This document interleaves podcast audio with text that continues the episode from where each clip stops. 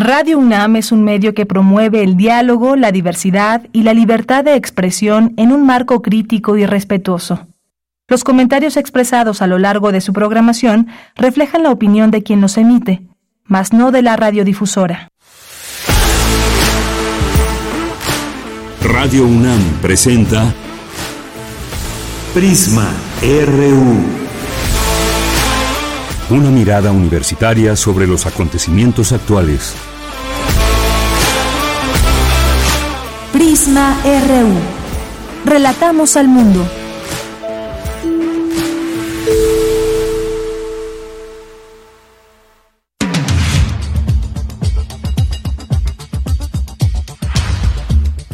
Hola, ¿qué tal? Muy buenas tardes. Tengan todas y todos ustedes que nos acompañan a través de la sintonía de Radio UNAM en el 96.1 de FM y en línea en www.radio.unam MX. Les saluda con mucho gusto Virginia Sánchez y en nombre de Yanira Morán, titular de este espacio, y de todo el equipo que hace posible esta transmisión, les damos la más cordial bienvenida. Bueno, pues este jueves 15 de junio tendremos como siempre información relevante en el ámbito nacional, internacional y universitario, que con el análisis de expertas y expertos pues tendremos elementos para comprender mejor estos temas. Por ello tendremos una entrevista con el investigador del Instituto de Investigaciones Sociales de la UNAM, Raúl Romero, para hablar de la violencia sistemática que han vivido, sistemática que han vivido las comunidades zapatistas en el sureste del país, qué está pasando, quiénes son los agresores, a qué responde esta situación, para entender mejor esta situación que vive el Ejército Zapatista de Liberación Nacional, pues vamos a tener esta entrevista con el experto Raúl Romero. Y ayer escuchábamos que expertos del Instituto de Ciencias de la Atmósfera y Cambio Climático de la UNAM señalaron que el calor continuará en los próximos 15 días y que incluso a partir del primero de julio podría registrarse otra ola de calor. Y vaya que hemos sentido los estragos, pero ante esta situación, ¿qué efectos tiene sobre la salud? ¿Qué medidas debemos tomar para evitar que nos afecte este calor tan alto? Pues al respecto vamos a platicar con el doctor Ariel Vilchis Reyes, académico del Departamento de Salud Pública de la Facultad de Medicina de la UNAM. Y ya en la segunda hora vamos a platicar con la doctora Paz Consuelo de la Facultad de Ciencias Políticas y Sociales sobre las acusaciones contra el expresidente de Estados Unidos Donald Trump, 37 cargos que se le atribuyen, se le acusa de poner en peligro la seguridad de Estados Unidos. Él, bueno, pues por obvias razones se dice inocente, pero bueno, ¿qué implicaciones tiene para él que aspira también a regresar incluso a la presidencia? ¿Qué efectos tiene para el ala republicano? Bueno, pues sobre el tema la doctora nos compartirá su análisis. Y como todos los jueves tendremos las secciones de Cinema Edro con Carlos Narro y Cultura con Tamara Quirós. Así que les invitamos a que nos acompañen durante las próximas dos horas aquí en Prisma RU y juntos relatemos al mundo.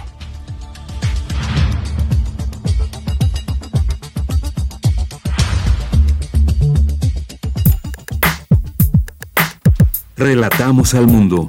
Relatamos al mundo.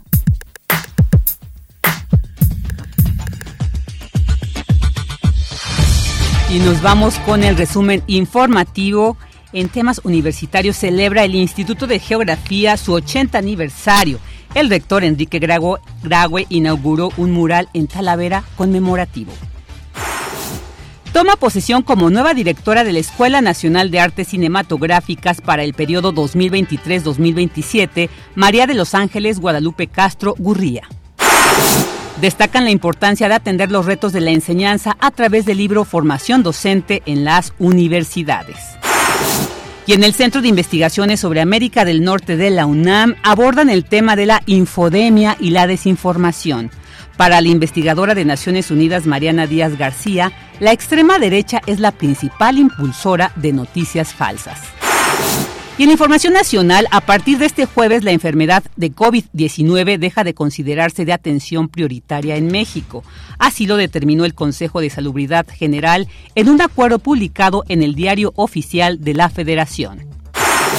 Y luego de 48 horas, agricultores de Sinaloa liberaron el Aeropuerto Internacional de Culiacán. Ellos exigen mejoras de precio a productores. Y con 23 votos a favor, el Congreso de Nuevo León aprobó en lo general y particular el dictamen del matrimonio igualitario. Se reformarán diversos artículos del Código Civil. Esta tarde, Claudia Sheinbaum presentará su último informe al frente del gobierno de la Ciudad de México. Ayer anunció quién quedará al frente de la jefatura de gobierno. Escuchémosla. Quiero anunciar que el secretario de Gobierno, Martí Batres Guadarrama, se queda al frente del gobierno de la Ciudad de México, lo cual tendrá, por supuesto, que ser aprobado por el Congreso de la Ciudad de México. En el caso del licenciado Omar García Harfuch, secretario de Seguridad Ciudadana. Él estará coordinando todos los trabajos de seguridad ciudadana y el Gabinete de Seguridad y Justicia. Omar es importantísimo para mantener la seguridad en la ciudad y queremos darle confianza a todos los ciudadanos y ciudadanas. Andrés Manuel López Obrador respaldó la propuesta para que Martí Batres sea quien se quede al cargo de la jefatura de gobierno de la Ciudad de México. Muy bien, Martí, una gente honesta, eso es muy importante, siempre lo subrayo, honesta, un hombre con principios, con ideales, viene de una familia que ha luchado siempre por la justicia, a darle continuidad al proceso iniciado en la Ciudad de México. Eso es una garantía porque no cualquiera, ¿eh? La ciudad tiene sus eh, dificultades, es muy complicado, muy difícil. Entonces Martí tiene capacidad para eso y le deseo que le vaya muy bien, porque sí es este buen gobernante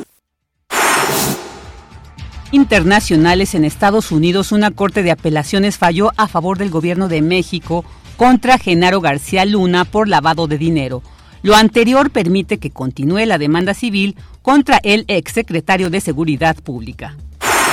Ministros de Defensa de la OTAN debaten sobre la futura relación con Ucrania en Bruselas. La reunión se celebra en el marco de los primeros días de la contraofensiva ucraniana para expulsar a las tropas rusas. Hoy en la UNAM, ¿qué hacer? ¿Qué escuchar? Y a dónde ir.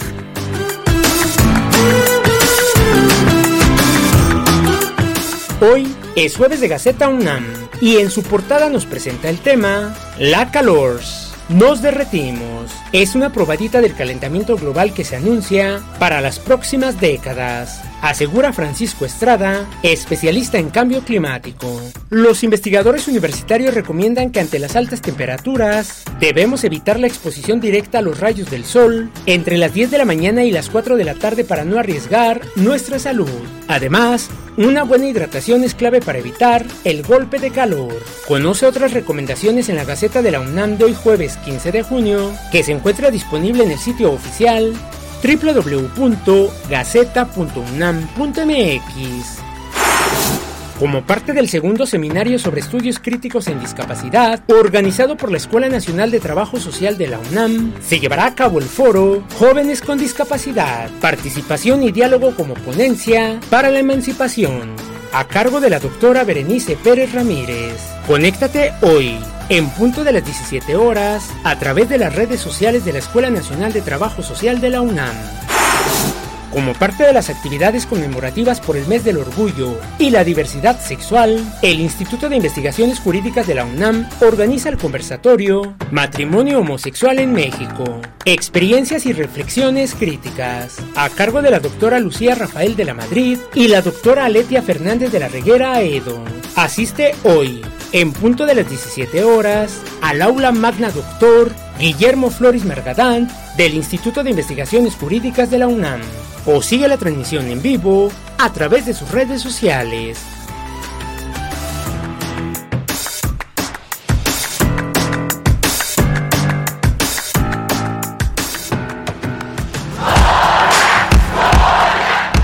Campus RU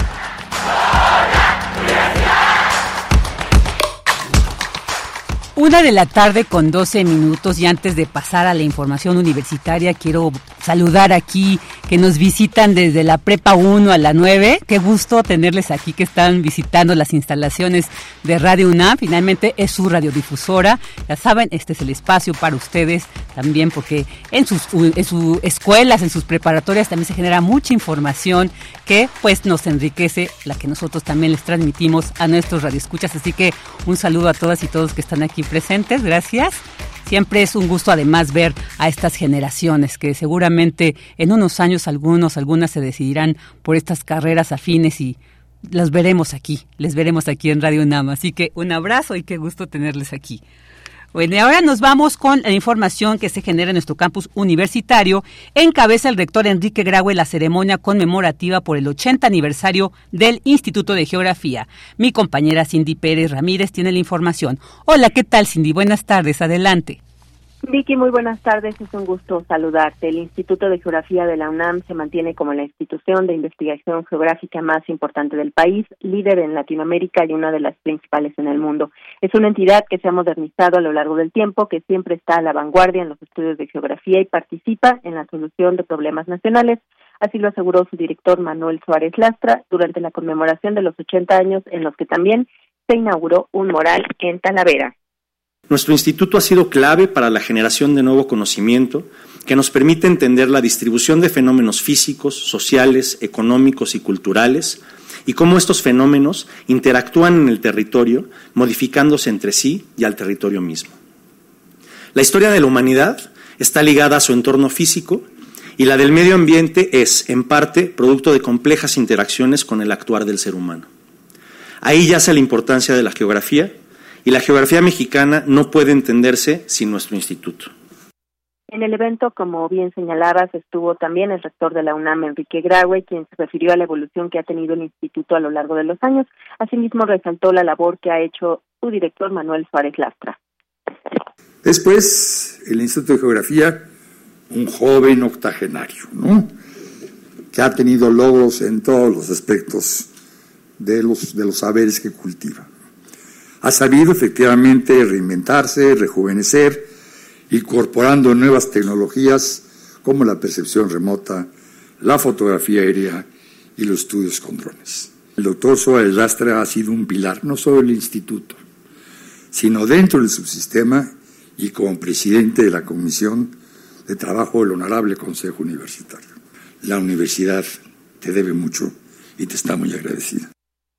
Vicky, la UNAM ofrece cuatro licenciaturas relacionadas con la disciplina, geografía en la Facultad de Filosofía y Letras, geografía aplicada en la Escuela Nacional de Ciencias de la Tierra y la Escuela Nacional de Estudios Superiores Mérida, geohistoria en la ENES Morelia y desarrollo territorial en la ENES León. Todas buscan explicar las interacciones entre el medio natural y el social.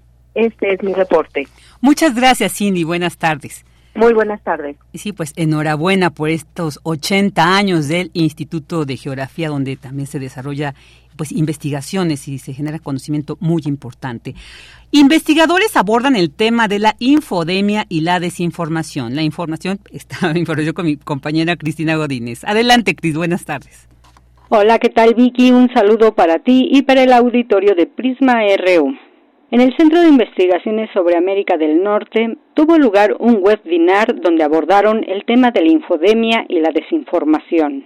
Para Mariana Díaz García, del Instituto Interregional de las Naciones Unidas para Investigaciones sobre Delincuencia y la Justicia, en extrema derecha actual hay una convivencia de diferentes ideologías que cohabitan en redes sociales crean una comunidad en línea y esto es también bastante importante para poder lograr sus objetivos y es bastante sencillo en redes sociales ya que es, bastante fácil conectar a diferentes miembros de los diferentes grupos en diferentes plataformas. Otra situación que hemos observado bastante en los últimos años es la creación de manifiestos, es que se refieren específicamente en, el terrorismo de extrema derecha. Antes de realizar un ataque, los actores solitarios publican eh, un manifiesto donde están expresando lo que están haciendo, bajo qué ideología y por qué. La investigadora comentó que durante la pandemia estos grupos adaptaron su discurso para divulgar noticias falsas.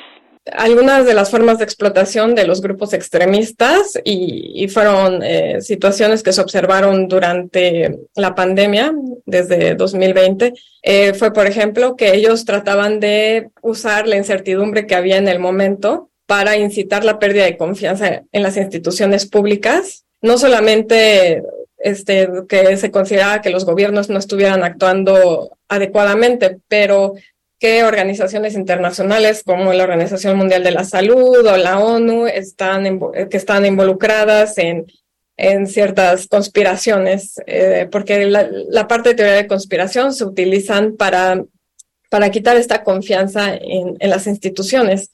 Eh, lo cual tiene consecuencias bastante concretas como eh, la, la dificultad de hacer campañas de vacunación, de que se tomen medidas de precaución, y otro tipo de medidas que, se intentaron tomar a través de, de los gobiernos. En su intervención, Leonardo Curcio, miembro del CISAN, dijo que en una democracia son fundamentales tres puntos, como el poder elegir a las autoridades, la libertad de expresión y el derecho a la información. Pero un gran problema es cuando la información se atomiza con intereses no claros. Pero en el mundo actual tienes pues un montón de información que va fluyendo sin que tenga en este caso un origen determinado, o sea, un, origen visible y alguien que se responsabilice de la generación de la misma. Por tanto, circula un montón de, de digamos, de cabras sin pastor, si me permiten decir, usar una expresión muy coloquial. Tú tienes una idea muy precisa de dónde viene toda esta información y se va, digamos, metiendo al debate nacional en algún algunos casos con, eh, digamos, un sesgo polarizador o un sesgo que discute, eh, no voy a decir el sentido común, sino las convenciones científicas que tenemos. Hace poco tiempo tuvimos eh, una sorprendente fortaleza o vitalidad de los grupos de antivacuna. En el caso de Austria, por ejemplo, llegó al 40% de la población. Vicky, esta es mi información. Buenas tardes. Buenas tardes, Cris, muchas gracias. Y ahora nos vamos con esta otra información. Presentan el libro Formación Docente en las Universidades. Mi compañera Dulce García ya nos tiene esta información. Adelante, Dulce, buenas tardes. Así es, Vicky, muy buenas tardes aquí al auditorio. Vicky, la docencia es una de las actividades profesionales más nobles, valoradas y necesarias en la historia de la humanidad. Gracias a ellas, a ella las universidades son capaces de formar integralmente a los profesionales de la, de la sociedad requiere mediante un trabajo colaborativo e intergeneracional en el cual interactúan un sinfín de valores y experiencias individuales y grupales. Por ello, la coordinación de Universidad Abierta, Innovación Educativa y Educación a Distancia llevó a cabo la presentación del libro Formación Docente en las Universidades, que recupera experiencias de distintas formas de aproximación a la formación docente, así como los retos que esta implica, y señala además los esfuerzos que se han hecho en la UNAM para fortalecer la docencia. Durante la presentación de esta obra, el doctor Leonardo Lomelí, secretario general de la UNAM, destacó la participación de los 90 autores de este libro. Vamos a escuchar.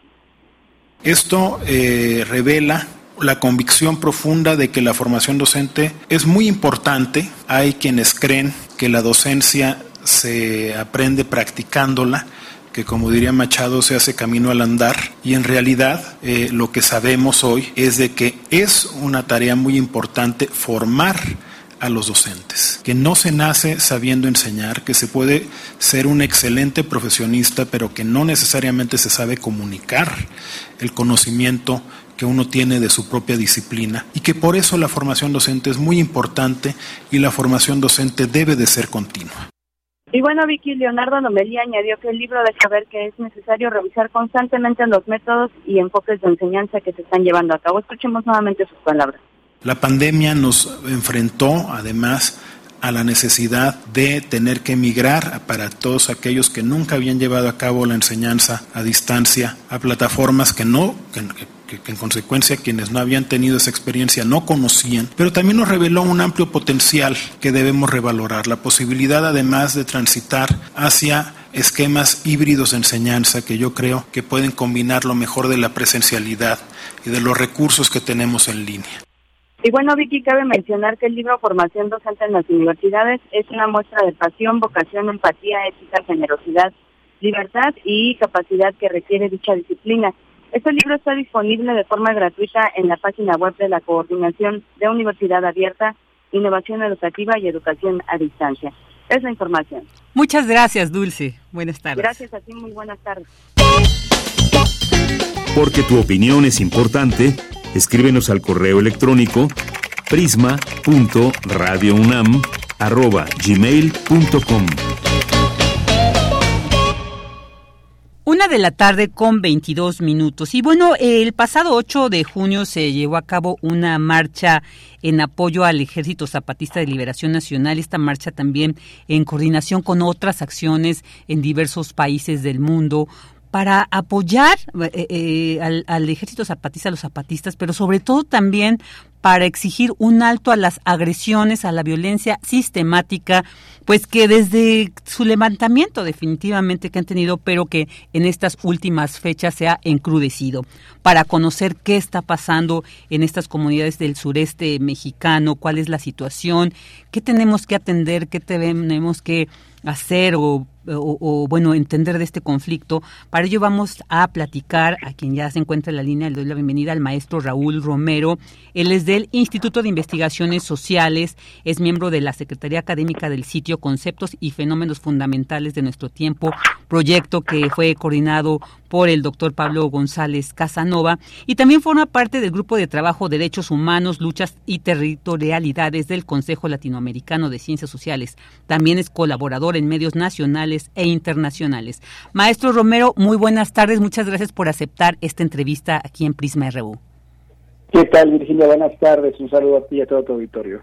Gracias. Pues entender qué eh, está pasando. Sabemos que, bueno, desde que el primero de enero de 1994 el EZLN se volvió un referente muy importante de congruencia, de lucha, de propuestas de que otro mundo es posible y ello pues también le ha llevado a ser un foco, un blanco de constantes agresiones, asesinatos, de una violencia sistemática que ha vivido, pero en estas últimas fechas pues al parecer se ha encrudecido esta situación, que nos comentara, que nos detallara qué están viviendo las comunidades zapatistas en nuestro país. Desde luego, muchas gracias por el espacio. Como tú lo dices bien, eh, desde enero del 94, a pesar de que multitudinarias movilizaciones, recursos legales, nacionales e internacionales, eh, obligaron al presidente Salinas de Gortari en aquel entonces a decretar un cese al fuego, eh, la por, por la vía, digamos, eh, ilegal, casi siempre eh, el Estado mexicano ha continuado con la guerra contra las comunidades zapatistas. Eh, recordemos eh, principalmente aquellos sucesos del 97, de la masacre de Acteal, donde grupos paramilitares, es decir, grupos civiles, armados, entrenados, financiados o permitidos por distintos niveles de gobierno en México, atacaron a, asesinaron a 45 indígenas que se encontraban rezando por la paz.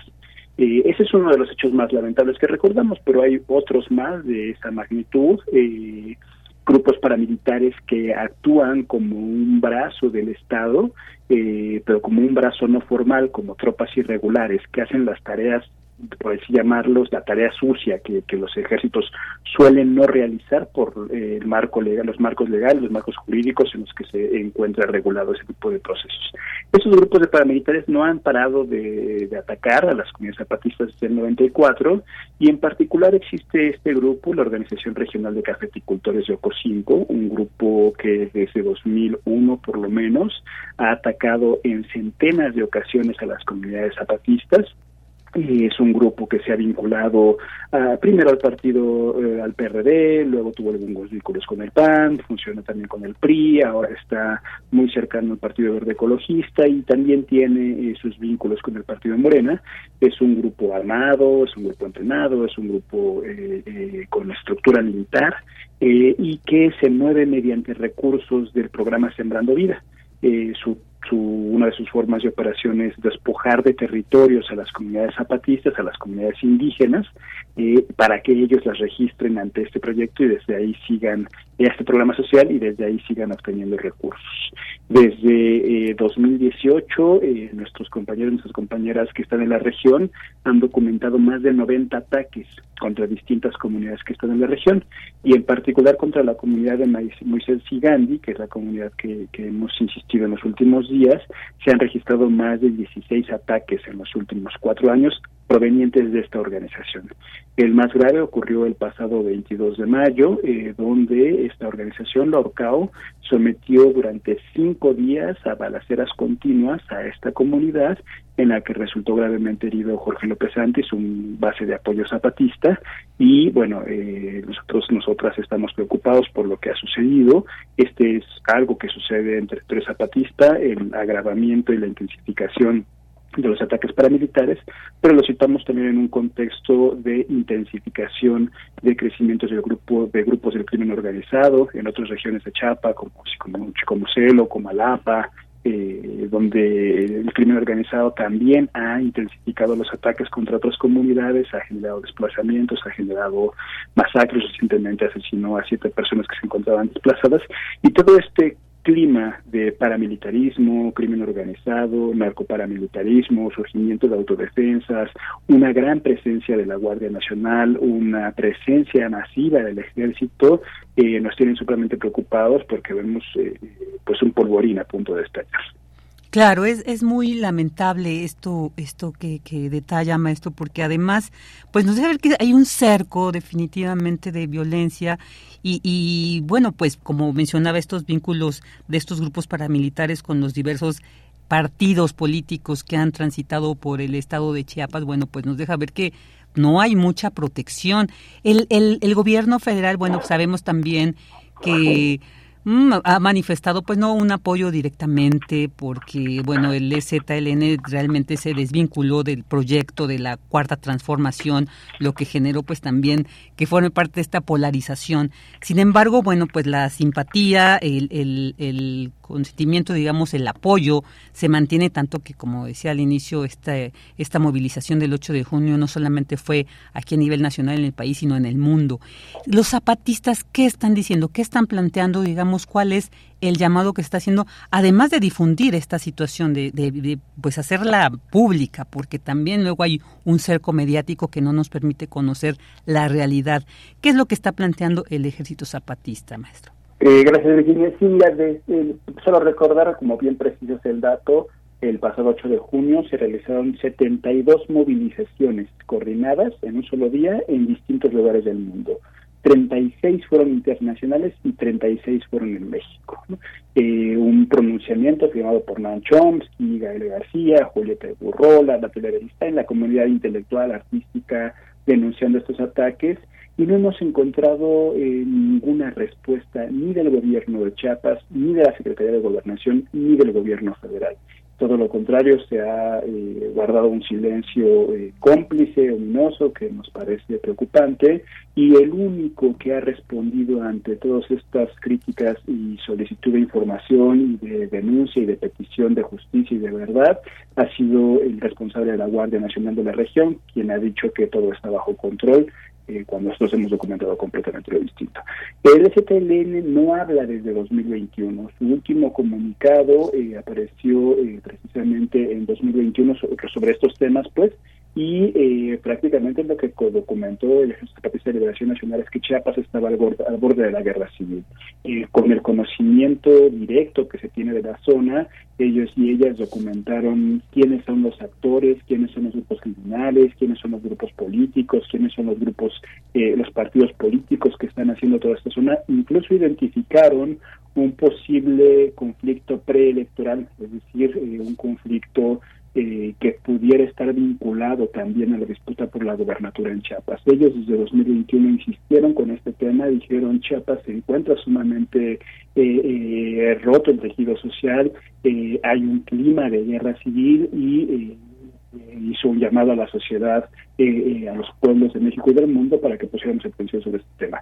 desde ese entonces los propios zapatistas no han hecho otra declaración, otro comunicado, lo cual eh, no es raro, sino que es preocupante. Raro, no es raro en el sentido en el que el STL en otros momentos ha guardado esta forma de alerta roja, es una forma en la que se mantienen el silencio y en la que están observando qué sucede y en la que están incluso preparando movilizaciones y preocupante precisamente por eso, porque eh, el ZLN ya llegó eh, al punto de señalar que está, Chiapas está al borde de la guerra civil, la sociedad civil nacional e internacional hemos insistido en ese tema y eh, los gobiernos insisto, del Estado y de México han puesto atención y todo lo contrario, el fenómeno parece grabarse todos los días. Claro, y también pues es alarmante, sobre todo en este contexto político en el que nos encontramos, también sumado a este proyecto del Tren Maya, que también ahorita quisiera preguntarle sobre la relación que podríamos encontrar con, con este proyecto, digamos, el, el, proyecto clave de esta administración. Y bueno, el siguiente año, estas, este, estos procesos electorales, ¿no? Entonces también, ¿qué tanto entender esto precisamente en este marco político, maestro?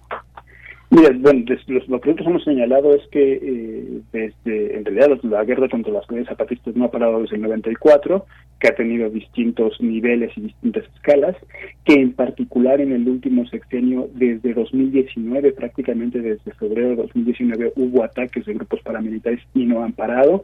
Insistimos, el dato más de 99 ataques contra comunidades zapatistas, 16 de ellos directamente contra la comunidad de Moisés Gandhi, encabezados por este proyecto, por este grupo paramilitar La Orcao. Es decir, los ataques no son cosa de los últimos días, sino son cosa prácticamente de los últimos eh, 30 años y en particular con este gobierno desde que llegó.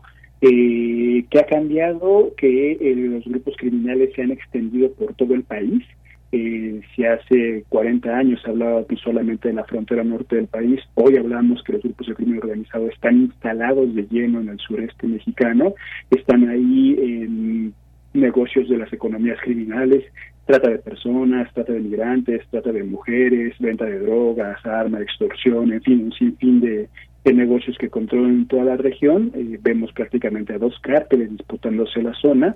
Y esto, lo que nos observamos también es que los estos cárteles y estos grupos paramilitares siguen creciendo y siguen ganando poder aun cuando está presente ahí la Guardia Nacional y el Ejército Mexicano, que son Chiapas uno de los estados más militarizados eh, precisamente por estos motivos, y no inhibe el crecimiento de estos grupos, al contrario, identificamos una especie de dejar hacer una especie de complicidad por, eh, por, inacción que prácticamente tienen a todo, eh, a todo el Estado en un estado de terror.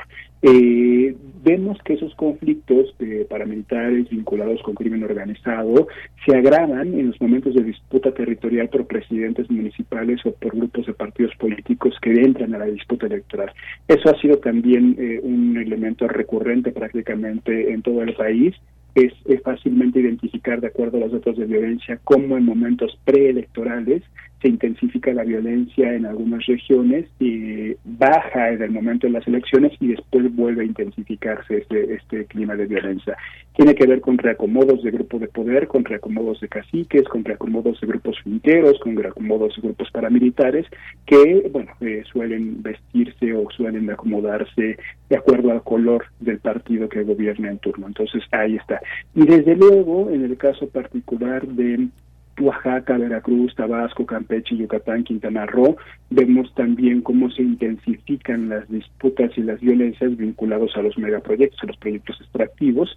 En el caso particular de Chiapas, vemos también cómo hay proyectos, eh, confrontaciones vinculadas a la minería, es decir, crimen organizado, generando eh, una especie de desplazamientos forzados para que las comunidades que están en zonas de la minera no protesten o no se resistan con los proyectos. El crimen organizado como brazo como brazo armado ya no solo del Estado formal, sino también del Estado real, que es, sería estas corporaciones criminales y estos proyectos extractivos.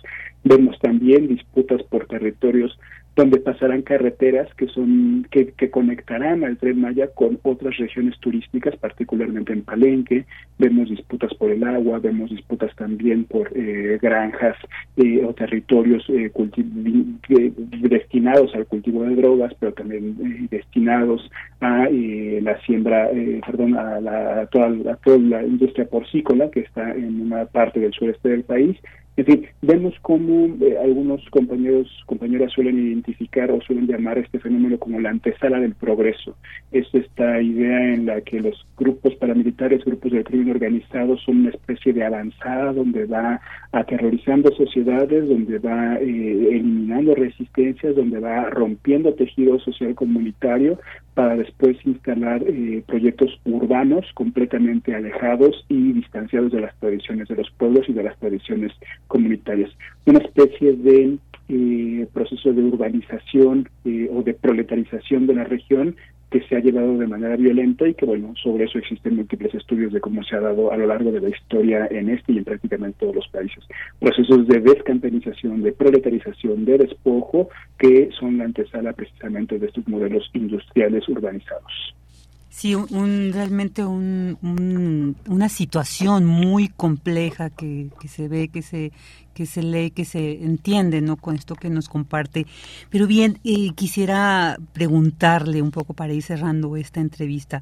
Como sociedad civil, ¿qué tenemos que hacer? ¿Cómo podemos hacer? O sea, los gobiernos locales, estatales, federales no están atendiendo esta situación. Bueno, tampoco se puede quedar la sociedad eh, consciente y que, que apoya esta lucha desde el 94, qué hay que hacer, cómo mantenerse además informado de lo que realmente está pasando y no caer como en esta desinformación o manipulación de la realidad que luego se hace. ¿Cuál sería el llamado que nos compartiera maestro Raúl Romero? Sí, gracias Virginia. Justo nosotros lo que estamos eh, llamando es a la sociedad civil toda, ¿eh? Eh, de acuerdo al partido político, al a la, doctrina política que decidan adscribirse, nos parece que no hay ningún problema entre estar en un partido político y exigir el alto a la guerra en Chiapas. Y recordar que Chiapas hoy es México, que en Chiapas hoy y en contra de las comunidades zapatistas se dirigen ataques y ponen al riesgo del Estado, a todo el Estado es una guerra civil, pero que esta política de guerra y esta política de violencia se extiende por todo el país. Lo vemos en Jalisco, lo vemos en Tamaulipas, lo vemos en Veracruz, lo vemos en Morelos, lo vemos en la propia Ciudad de México, de cómo estos, eh, este, este, estos ataques o esta política de guerra o estas confrontaciones están prácticamente en todo el país. Entonces, es decir, cuando decimos Chiapas es México, no solo significa solidarizarnos con las comunidades zapatistas o con los pueblos originarios que están en Chiapas, sino entender cómo en Chiapas se está viviendo hoy un momento de la avanzada de la violencia que recorre y que está instalada en todo el país. Es decir, no solamente se trata de ser solidarios, sino también se trata de ser actores protagónicos de una política de violencia que está en todo el país y a la que tendremos que estar llamados a movilizarnos.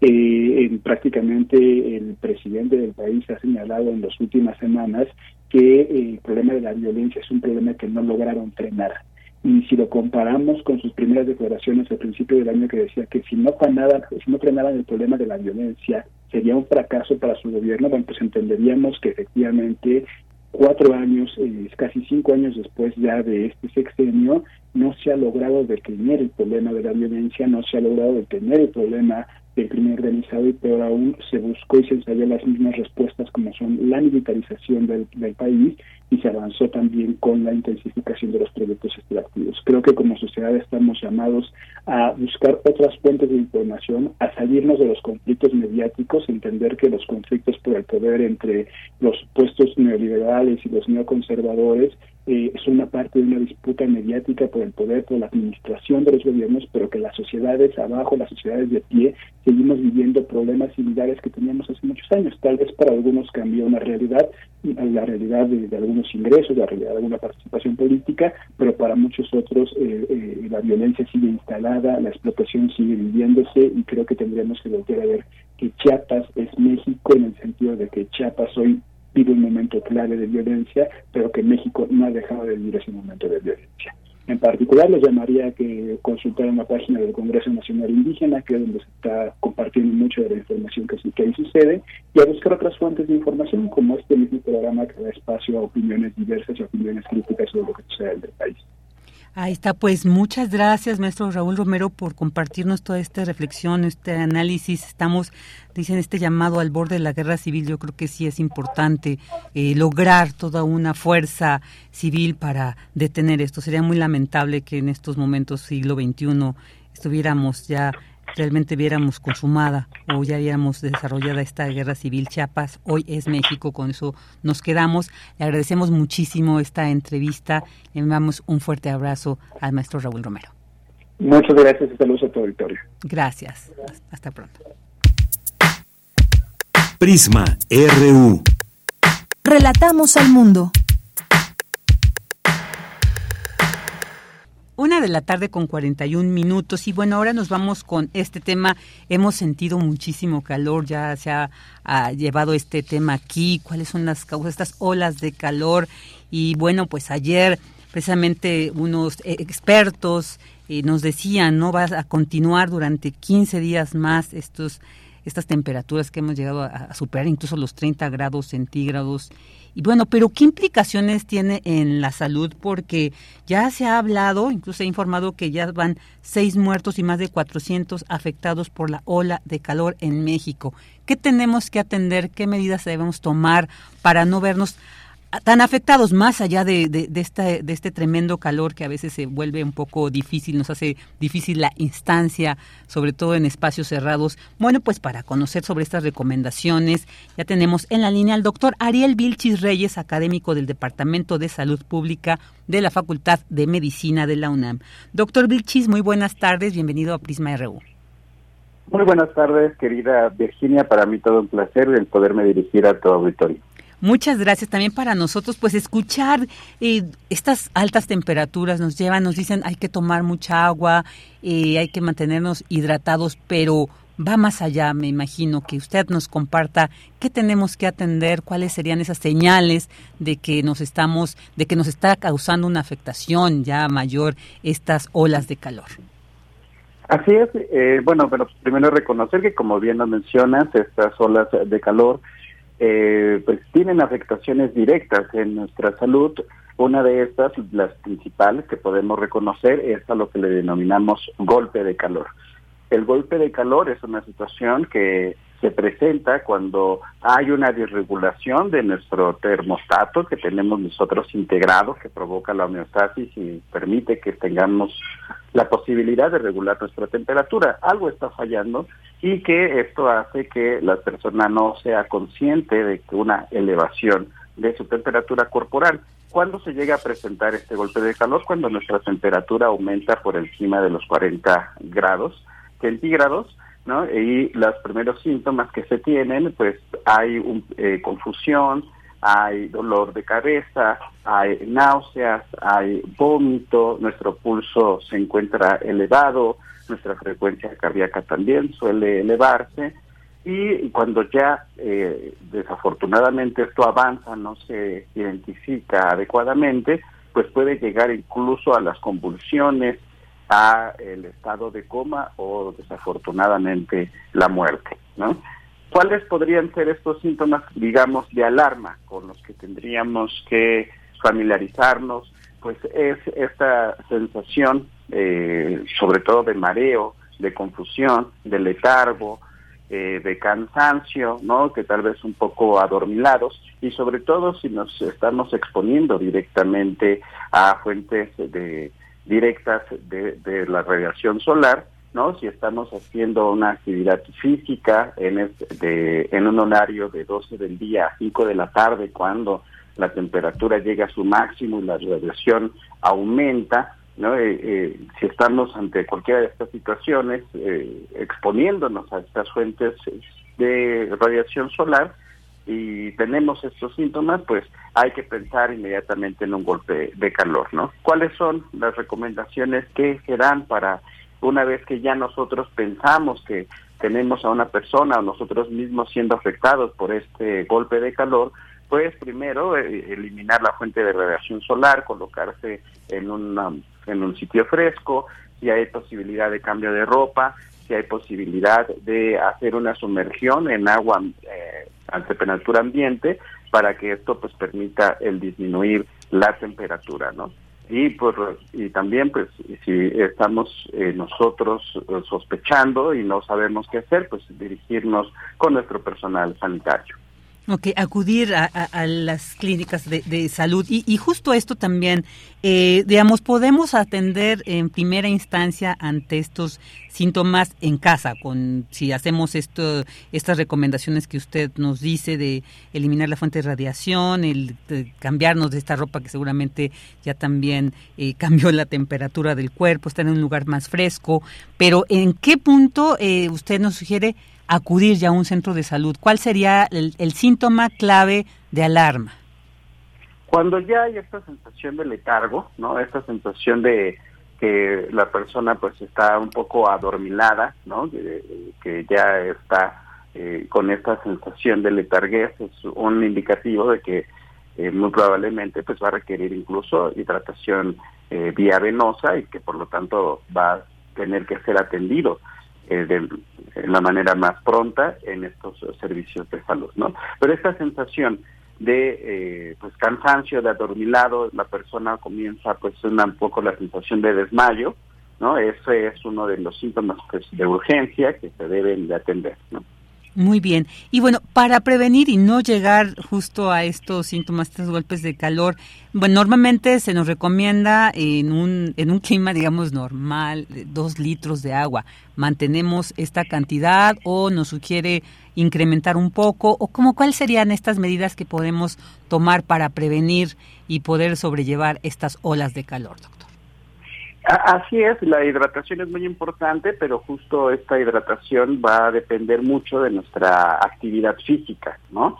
¿A qué, ¿Qué es lo que estemos nosotros realizando en esos momentos? Porque cuando estamos haciendo pues ejercicio o hay trabajos muy extenuantes, ¿no? Que tienen un esfuerzo físico muchísimo más importante, ¿no? Como pues todos los eh, trabajadores de la construcción, ¿no? Por ejemplo, no los choferes a lo mejor también porque están pues están directamente ante estas fuentes de calor no eh, de ahí lo que se recomienda es que si tenemos estas actividades físicas no eh, donde hacemos un mayor esfuerzo pues aumentar esta hidratación tenemos que ser pues muy conscientes con nuestro propio cuerpo, con nuestro propio organismo e ir identificando, ¿no? Como por ejemplo, nuestra saliva se hace más espesa, nuestras mucosas comienzan un poco a resecarse, tenemos los labios un poco resecos o hace mucho calor y nosotros no estamos sudando, también eso es un, momento de, que requiere hidratación nuestro cuerpo. Cuando vamos al baño y está nuestra orina muy concentrada, ¿no? Muy amarilla o tiene un olor muy fuerte, pues también significa que hace falta agua, ¿no? Entonces, pues estar muy atento a estos cambios en nuestros propios cuerpos y en, y en medida de ello, pues hacer la hidratación correspondiente, ¿no? También ya nosotros comenzamos con estos síntomas de labios resecos, ¿no? Mi, mi, saliva está muy espesa, no solamente la hidratación con, eh, con agua natural, con líquidos simples, sino también ahí el pensar el tener una rehidratación a partir de sueros orales, ¿no? Ah, el que pues podamos tener al alcance, el mejor es eh, que se conoce como el de la Secretaría de Salud, ese es el mejor suero oral que podemos tomar, pero si no lo tenemos al alcance, pues podemos conseguir uno en nuestra tienda más cercana, ¿no? Para que podamos también complementar un poco esa hidratación, aparte de nuestro líquido natural, importante la ingesta de electrolitos, ¿no? También nuestra alimentación, pues eh, tenemos que cuidarle. Hoy en día, por ejemplo, bajo estas altas temperaturas, pues eh, los alimentos se suelen echar a perder más pronto, ¿no? Eh, y es la temporada que tenemos, pues, demasiadas enfermedades gastrointestinales, diarreas, que también son un que pueden provocar deshidratación, ¿no? Entonces también cuidar nuestra alimentación para que no, no tengamos este riesgo de tener una gastroenteritis por exposición a alimentos que pues no tuvieron un buen almacenamiento, que ahorita esta temperatura con estos calores pues se echan a perder más pronto si no se almacenan adecuadamente. Claro, muy importante estas recomendaciones. Y, mencionaba algo y quisiera también preguntarle sobre la actividad física al aire libre. Hay gente que hace deporte en los parques, ¿no? Así, entonces están más expuestos. ¿Hay alguna recomendación especial? Porque además es gente que se deshidrata ya en sí por la actividad deportiva que lleva. Pero bueno, en estos, en estos momentos, ¿alguna recomendación especial para que si bien no quieren dejar de hacer en este momento, abstenerse de hacer esta actividad física, bueno, pues sí tomen las medidas correspondientes. ¿Qué les puede decir, doctor? Eh, pues que en la medida de lo posible cambiemos un poco nuestros horarios, ¿no? Eh, porque definitivamente podemos presentarnos a un riesgo de, tener un golpe de calor, entonces ahí la recomendación sería tal vez a lo mejor disminuir un poco el tiempo si se entrena una hora, ¿no? Pues disminuirlo a 20 minutos, 15, porque más tiempo de esto ya estamos pues, eh, teniendo riesgo de presentar este golpe de calor, ¿no? Entonces, disminuir eh, el tiempo directo bajo la radiación solar, también el utilizar eh, mangas, ¿no? Eh, bueno, vestimenta que tenga mangas, que podamos cubrir un poco mayor el cuerpo, que estemos acompañados siempre de nuestra hidratación oral, ¿no? Para estar previniendo este golpe de calor y que no olvidemos también el que utilicemos el protector solar, ¿no? Que es muy, muy importante porque hemos llegado a radiaciones ultravioletas eh, máximas, ¿no? Que son completamente un factor de riesgo para presentar, por ejemplo, cáncer en la piel, ¿no? Entonces, aunque sea a lo mejor un poco incómodo, aunque no se tenga la costumbre, pues en que hoy en día podamos eh, eh, tener este protector solar también ah, previene tanto el cáncer en la piel y también así el que pues no tengamos quemaduras por estas exposiciones directas al sol, ¿no? Muy bien. Y también ayer precisamente estas, eh, estos expertos del Instituto de Climatología mencionaban, bueno, que, que, sobre todo los niños, los infantes y los adultos mayores, pues son quienes corren más el riesgo, pero pareciera que también son quienes menos sienten, ¿no? Eh, eh, mejor esta deshidratación. ¿Qué cuidados también nos sugiere con estas personas? Sobre todo yo creo también con los infantes, quienes tengan niños pequeños, ¿qué, qué recomendaciones hace para pues también mantenerlos a ellos, digamos, pues al cuidado y protegidos con este calor? Sí, eh, y no solamente también las personas, eh, las infantes y adultas mayores, sino también quienes padecen ya una enfermedad eh, crónica de base, ¿no? como personas que padecen diabetes mellitus, personas que padecen de la presión arterial, personas que padecen de alguna enfermedad coronaria, también son personas que tienen una mayor predisposición a padecer este golpe de calor. La, la indicación siempre será pues disminuir en la medida de lo posible la exposición directa a la radiación eh, solar directa y mantenerse constantemente hidratados, aunque no se tenga sed, aunque las personas no sintamos esa necesidad de, hidratarse, que estemos constantemente, ¿no? Con nuestra botellita en mano, ejerciendo hidratación, ejerciendo hidratación, porque justo es una característica de este golpe de calor, de que como hay una desregulación de pues, nuestro termostato, no identifican que su temperatura está aumentando, ¿no? Entonces, por ello es muy importante el que constantemente se esté hidratando, aunque no tengamos esta sensación de, sed, ¿no? Esas serán las principales recomendaciones, el que también, pues, si están teniendo una enfermedad de base, tomen sus medicamentos eh, adecuadamente, pues para que no tengan una mayor predisposición a padecer este golpe de calor, ¿no? Así igualmente la alimentación fundamental, ¿no? Porque este, también hay una sensación de disminución de la saciedad, ¿no? Entonces, eh, no se suele comer también por esto, porque al comer también aumenta nuestra temperatura, ¿no? Y entonces hay una disminución en la ingesta de alimentos y pues el que, a pesar de que también no tengamos hambre, el estar eh, el bien alimentados, bien hidratados, ¿no?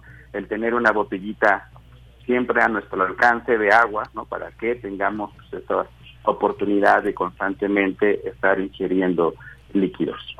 Muy bien. Y también ya para ir cerrando, eh, mencionó algo hace rato muy importante, los alimentos y esta también relación con esto de calor y las enfermedades gastrointestinales. Hay mucha gente que, bueno, pues por su dinámica eh, cotidiana tiene que comer en la calle. ¿Cuáles serían, digamos, los alimentos que tendríamos para evitar estas enfermedades gastrointestinales ¿Cuáles serían las que en, de mejor manera podríamos evitar y cuáles sí podríamos, digamos, consumir de una forma más segura, sobre todo pues en esto, eh, haciendo énfasis en la gente que tiene que comer en la calle?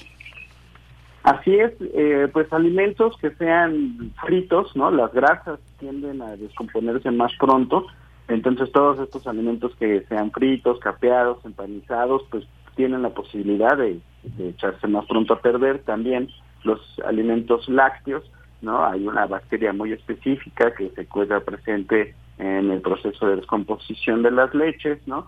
Entonces, y si no se tiene una adecuada refrigeración, pues puede causar estas enfermedades gastrointestinales. Entonces, alimentos eh, grasosos, alimentos lácteos, ¿no? Y también mucho cuidado hoy en día, pues, con los eh, derivados o alimentos que, provienen del mar, ¿no? Con los pescados, los mariscos. También con esta temporada de calor, pues suelen descomponerse mucho más pronto. Entonces, lo ideal, los alimentos que se podrían recomendar siempre serán pues frutas vegetales, aparte de que tienen agua, nos hidratan y tienen sales minerales que también ayudan a la hidratación, ¿no? Pues son una muy buena fuente de energía y estos pues no se ven tan afectados ante cambios de temperatura como lo son los alimentos ya previamente procesados, ¿no? Y sobre todo si contienen grasas o derivados lácteos que tienen una mayor posibilidad de eh, más pronto. Claro, muy bien. Y, y bueno, también esto hay, hay, gente que dice siento mucha sed y recurren a los refrescos, a las bebidas gaseosas. Algo que nos pueda decir para también evitarlas, porque bueno, sabemos que no nos quita la sed, pero además qué eh, problema nos podría generar esto, doctor.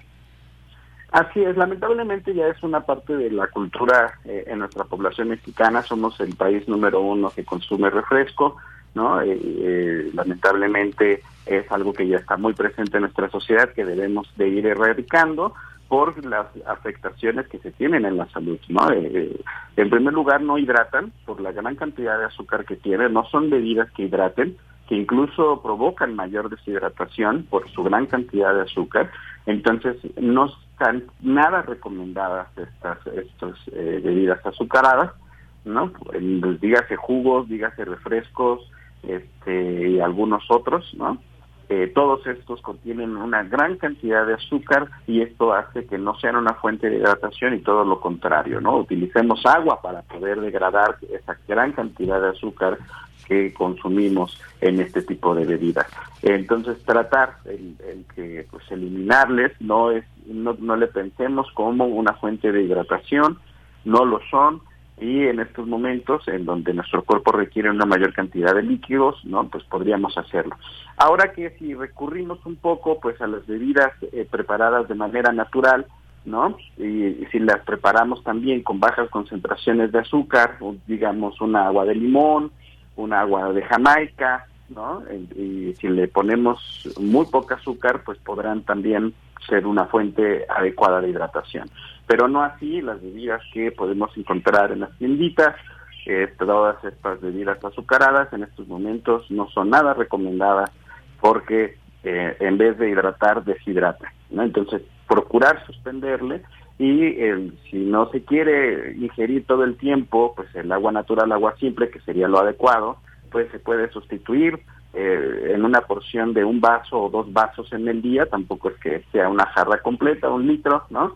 lo recomendado es que solo sea eh, al menos de estas bebidas levemente azucaradas y con ingredientes naturales, al menos dos vasos en el día, ¿no? Es lo que sería lo recomendado porque pues lamentablemente siguen teniendo todavía bastante azúcar, ¿no? Este, y pues eh, tenemos que moderar la ingesta de esta misma porque ya nos predispone a sobrepeso, obesidad, diabetes mellitus e hipertensión. A otros, a otros problemas. A otras afectaciones. A otras afectaciones. Pues doctor Ariel Vilchis, muchísimas gracias por estas recomendaciones que han dado muy valiosas y por supuesto que pues tendremos que tomar en cuenta para librar bien estas olas de calor. Le agradecemos mucho su presencia aquí en Prisma RU, le enviamos un cordial abrazo. Muchísimas gracias. Para mí un honor el poder haber estado con tu auditorio y contigo, querida Virginia. Hasta pronto. Hasta pronto. El doctor Ariel Vilchis Reyes, académico del Departamento de Salud Pública de la Facultad de Medicina de la UNAM. Vámonos a un corte. Prisma RU. Relatamos al mundo.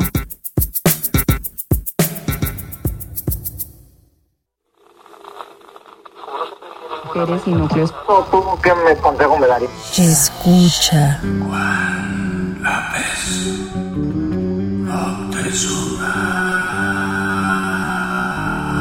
Potencia de nuestro transmisor de 5000 watts a 50000 watts.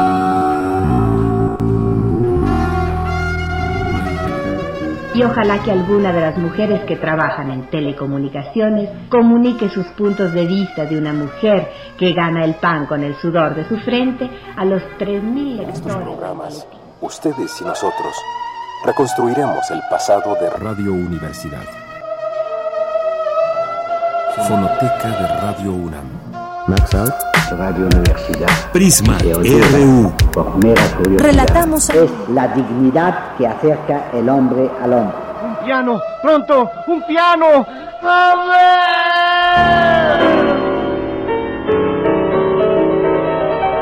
Radio UNAM, 86 años, experiencia sonora. La música que mira hacia adentro. La poesía que es canto ceremonial. La raíz espiritual que es México.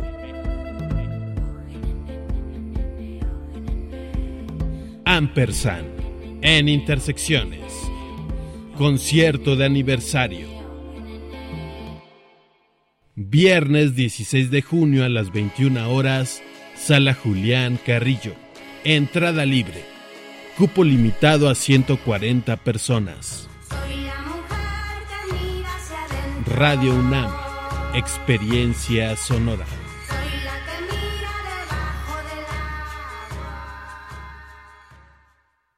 Habla Mario Delgado, presidente de Morena. Una vez más, cientos de miles de mexicanas y mexicanos tomamos las calles para refrendar nuestro compromiso con el presidente y gritar fuerte y claro que la 4T cada vez es más grande. Por fin tenemos un gobierno austero, humanista, que lucha contra la corrupción. Juntas y juntos sigamos por el camino del cambio verdadero, porque cuando gana Morena, gana el pueblo, y el pueblo está con la cuarta transformación. Morena, la esperanza de México.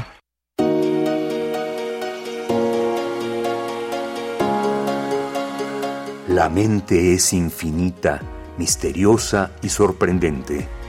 Entender qué pasa dentro de ella es una odisea. Para ello existe la psicología. Una brújula en medio de un mapa. Juntos hagamos conciencia, psicología y sociedad. Porque conocer la mente y cómo funciona en los actores de una sociedad nos compete a todos. Todos los lunes a las 6 de la tarde por el 96.1 de FM o en la página web radio.unam.mx. Un programa de la Facultad de Psicología y Radio UNAM. Experiencia sonora. Aire recibes, metal vibrante, brisa que orienta a los extraviados y estremece a los amorosos. La música para trompeta, salsa, jazz, balada, está en Viento de bronce. con Juan Arturo Brennan, lunes a viernes 6.40 de la mañana y 15 horas. Radio UNAM. Experiencia sonora.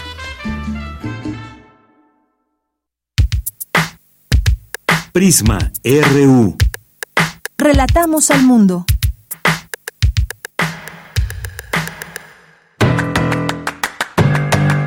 Mañana en la UNAM, ¿qué hacer? ¿Qué escuchar? ¿Y a dónde ir? El Instituto de Investigaciones sobre la Universidad y la Educación de la UNAM organiza la conferencia Politización estudiantil pospandemia, de los activismos feministas a las expresiones reactivas y restauradoras, a cargo del doctor Rafael Blanco, investigador de la Universidad de Buenos Aires, Argentina. La cita es el próximo lunes 19 de junio, en punto de las 11 horas, en el ISUE, en Ciudad Universitaria. O sigue la transmisión en vivo a través de sus redes sociales. Mañana no te puedes perder La Ciencia que Somos, bajo la conducción de Ángel Figueroa y Ana Cristina Olvera. Mañana viernes 16 de junio, en la entrevista se hablará del cuidado de la calidad del sueño. Debido al ritmo de vida, por el uso de aparatos como el celular, las personas pueden descuidar el sueño para tener un adecuado desempeño en sus actividades. ¿Qué consecuencias trae? ¿Cómo podemos tener mejores hábitos? Sintoniza mañana en punto de las 10 horas el 96.1 de frecuencia modulada. La Facultad de Ciencias Políticas y Sociales de la UNAM organiza la conferencia Bienestar y salud emocional, mental y sexual de las diversidades sexogenéricas, a cargo del abogado, psicólogo, internacionalista y docente Antonio Castillo Garcidueñas, así como el licenciado Rodrigo Quintero Murguía, especialista en el tema de las diversidades sexogenéricas. La cita es el próximo sábado 17 de junio, en punto de las 13 horas en la sala Fernando Benítez de la Facultad de Ciencias Políticas y Sociales de la UNAM. Para Prisma RU, Daniel Olivares Aranda.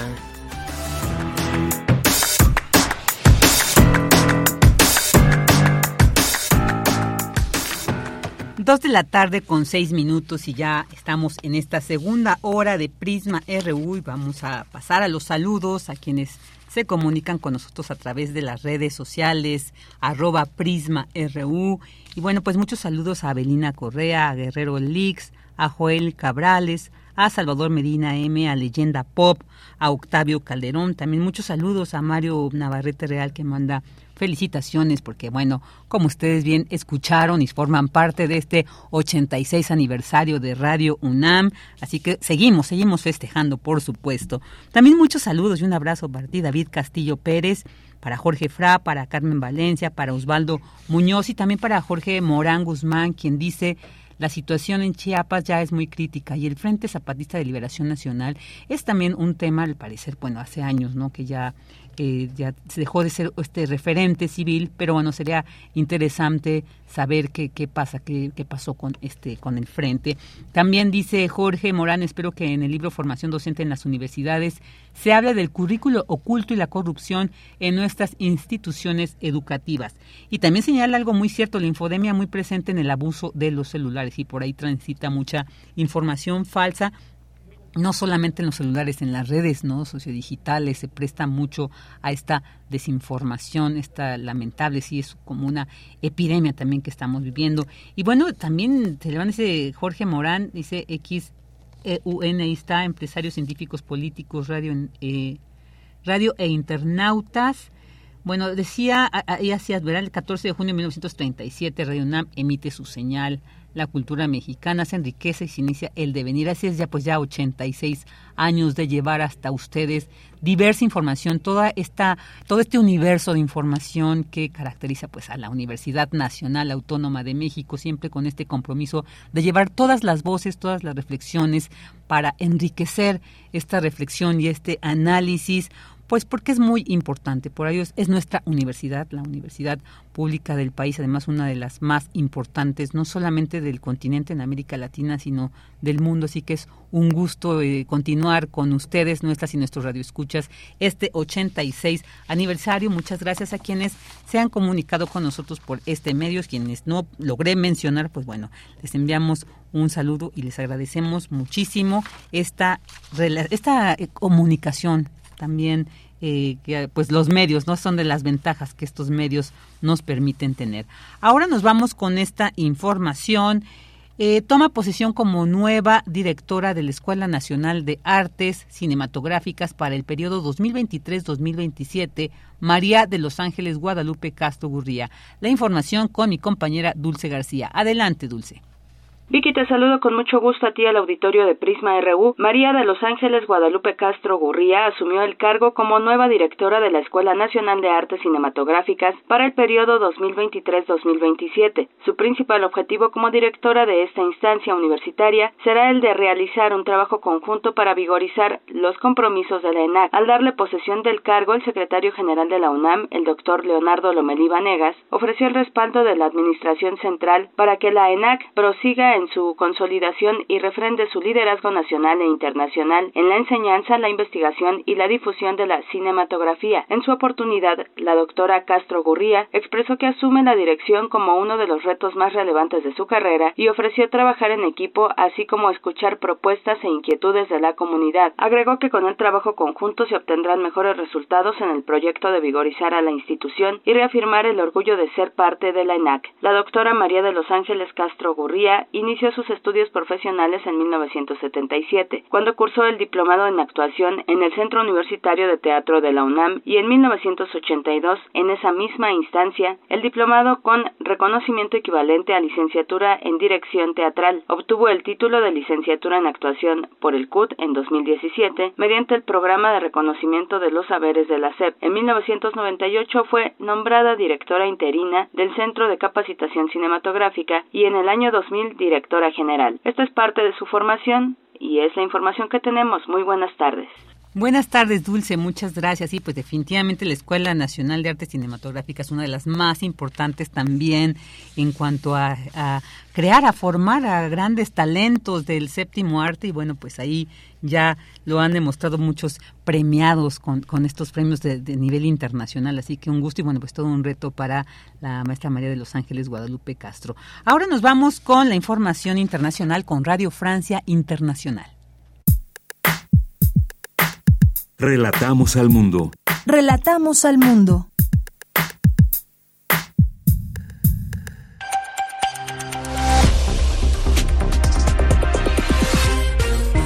Bienvenidos a una nueva jornada informativa en Radio Francia Internacional. Hoy es jueves 15 de junio. En los controles técnicos nos acompaña Mathieu de Geldre. Vamos ya con lo más importante de la jornada.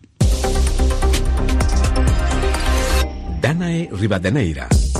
La situación es grave en la central nuclear ucraniana de Zaporilla, pero estamos tratando de estabilizarla, dijo el director del organismo internacional de energía atómica que se encuentra actualmente en el lugar. La visita se produce después de la destrucción de la presa de Kharkov en el río Níper, cuyas aguas se utilizaban para enfriar los reactores actualmente apagados.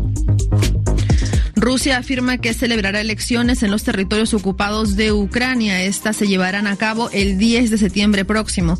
Moscú controla actualmente el 17% del territorio ucraniano después de la invasión hace casi un año y medio.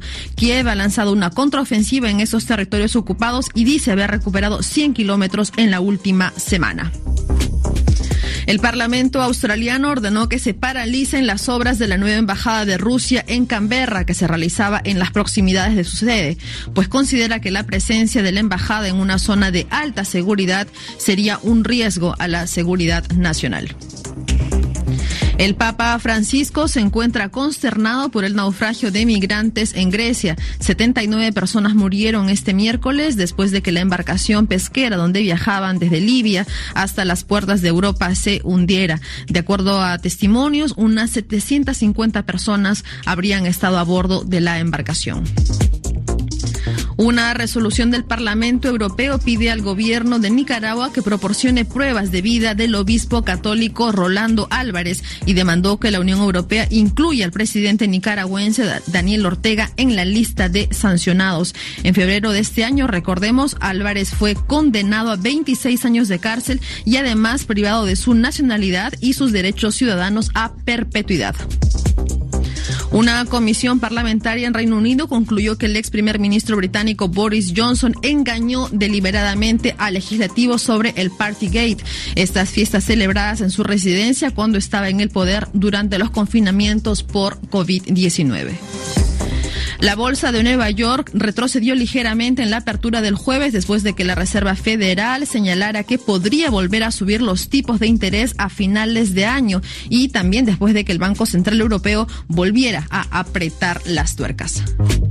La actriz británica Glenda Jackson, ganadora de dos Oscars antes de dedicarse a la política en el Partido Laborista, ha fallecido a los 87 años. Queremos escuchar tu voz.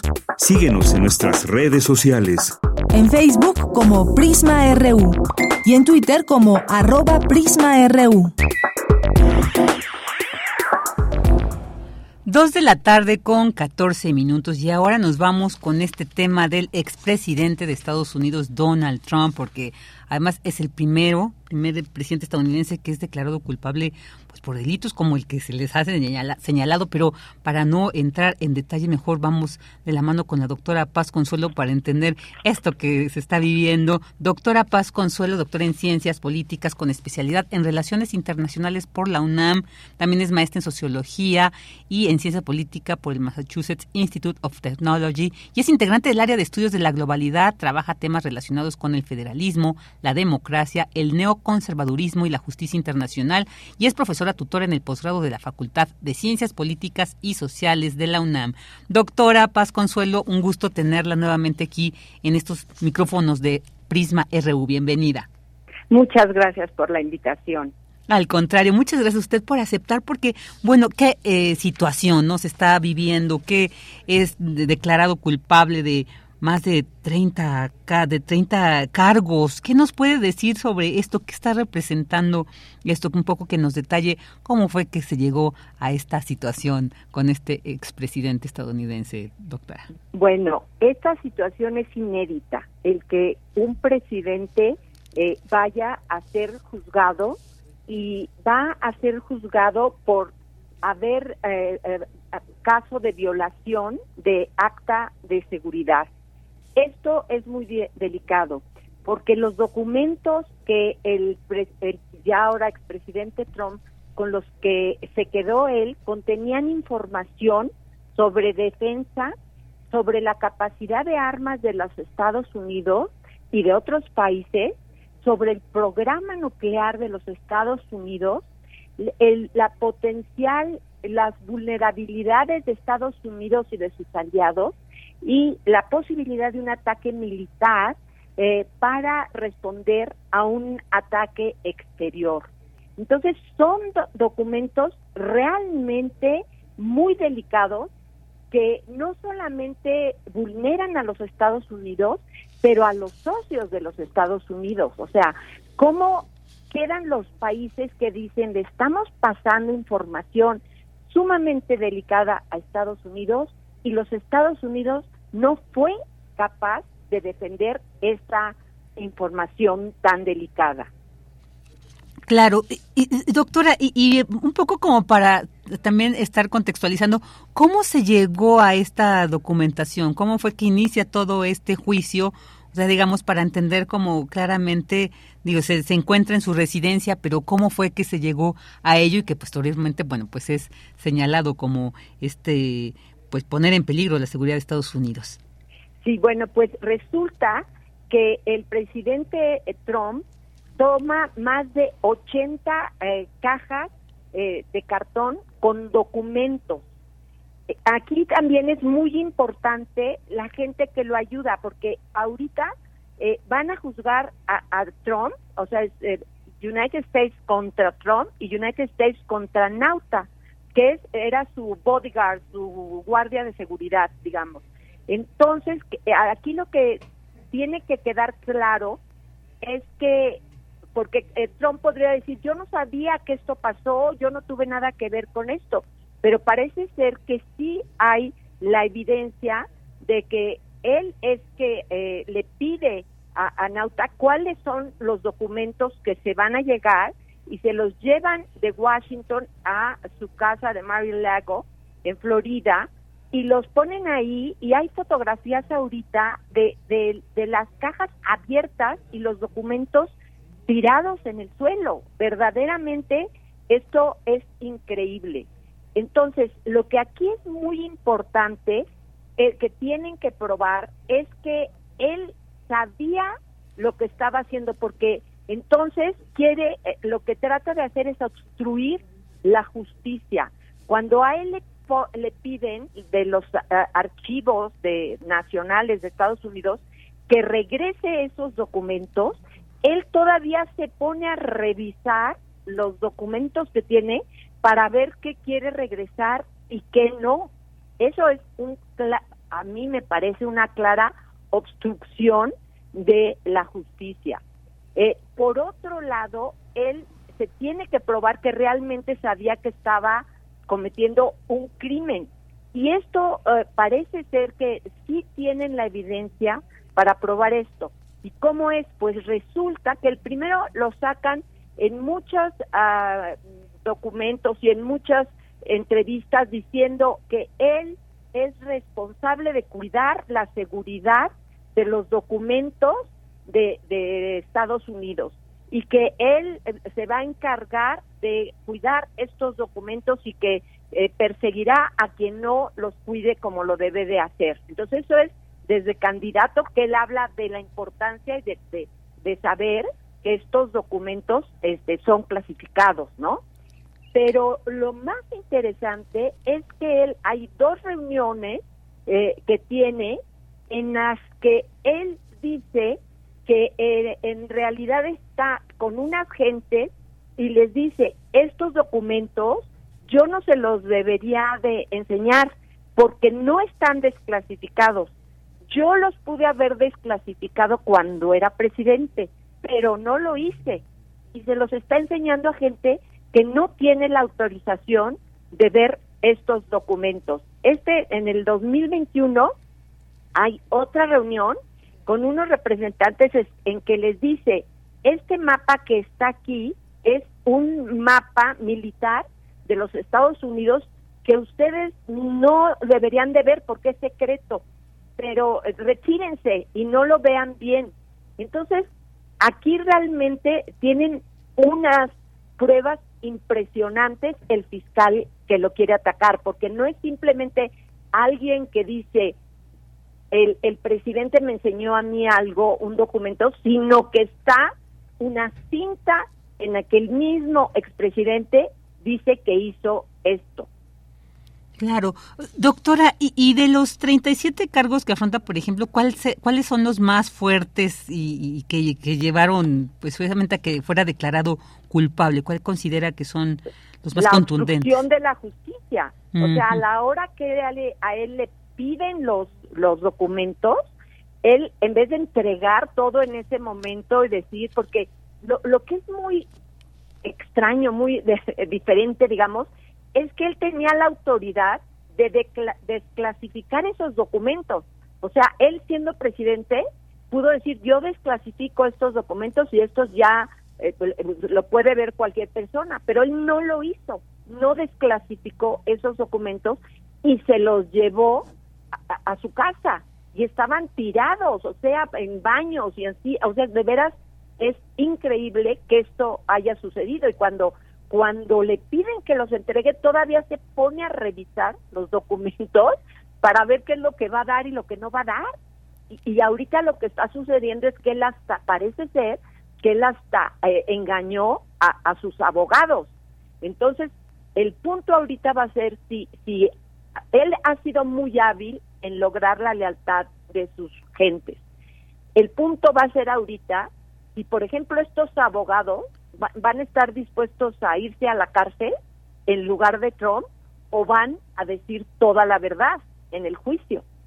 Claro, claro. Y también se hablaba de, de, este, bueno, que no presentó ningún testigo, que bueno, en otros casos, y decían que tal vez esta actitud como desafiante, soberbia que le caracteriza, de que también, bueno, se ha dicho, pudo haber también sido un elemento para esta, de, de que se le declarara culpable. ¿Cómo ve esto, doctora?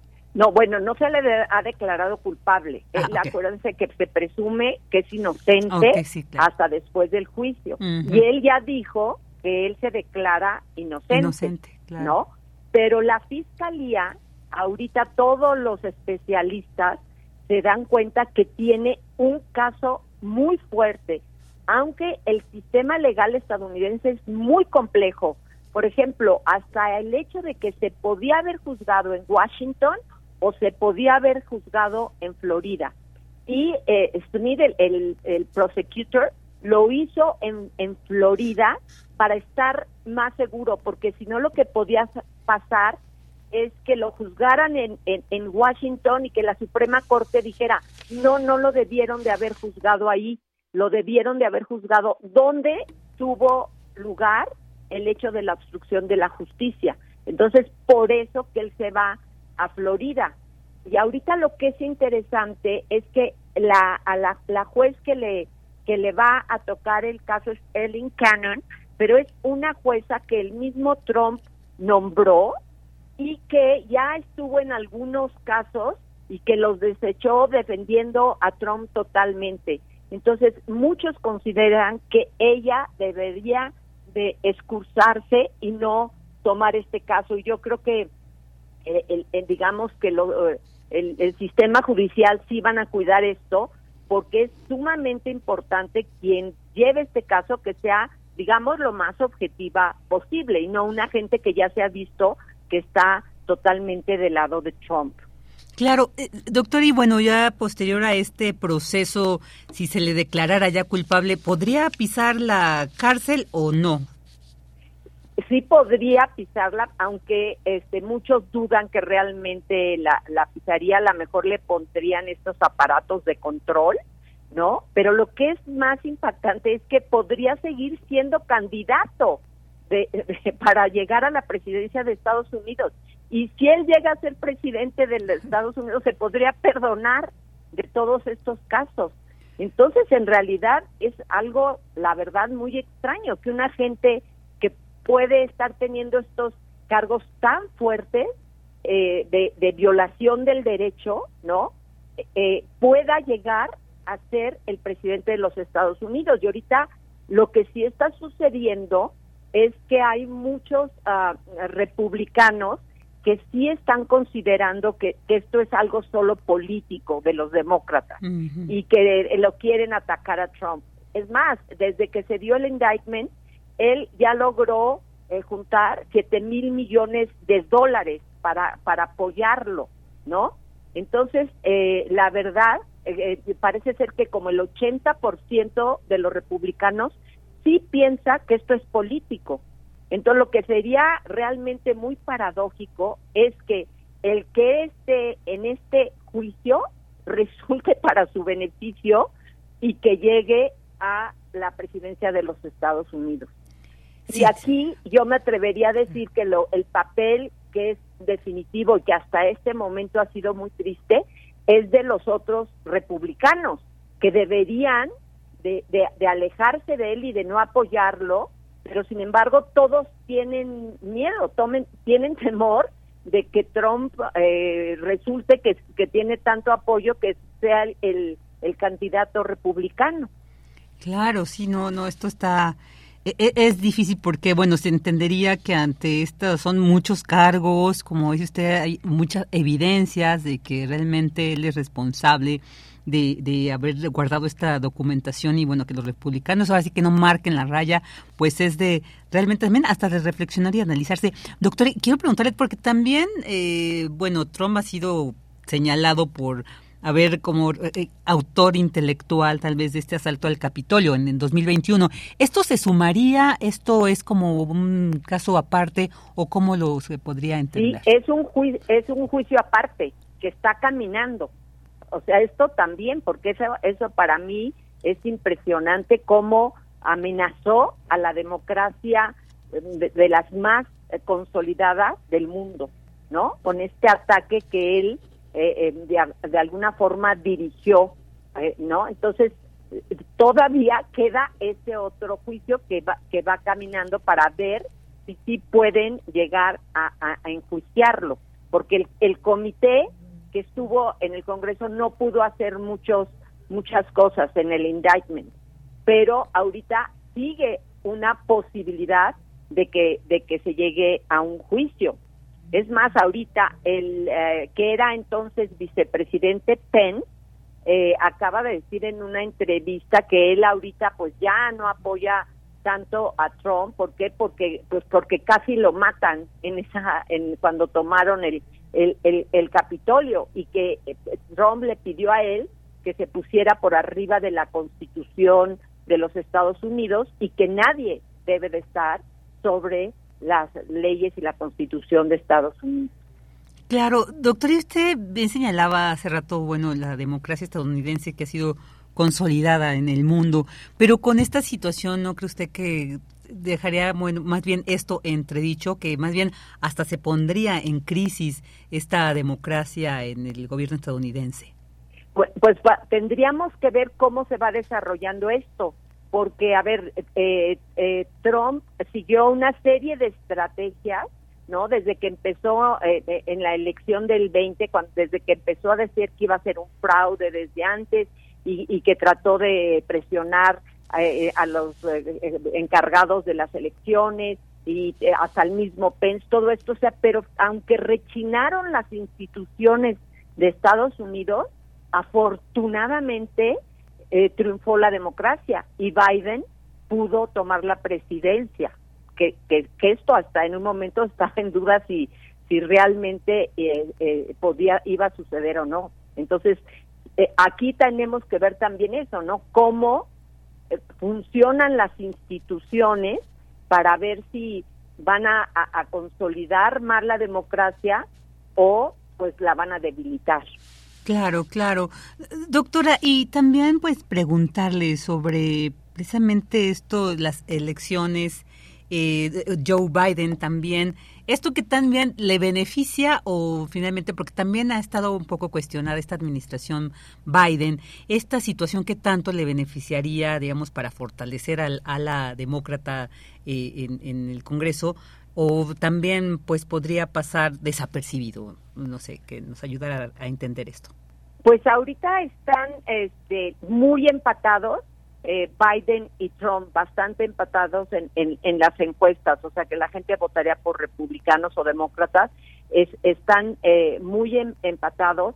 Ahorita lo que es muy delicado es la situación de la economía porque la inflación sigue fuerte. Entonces, aunque se han creado trabajos y el desempleo está muy bajo, y o sea, sí ha habido cosas importantes que ha hecho el presidente Biden, como en medio ambiente, eh, pero no ha podido hacer todo lo que él prometió en su campaña, pues siempre hay grupos de interés que se van a, oponer a muchas cosas.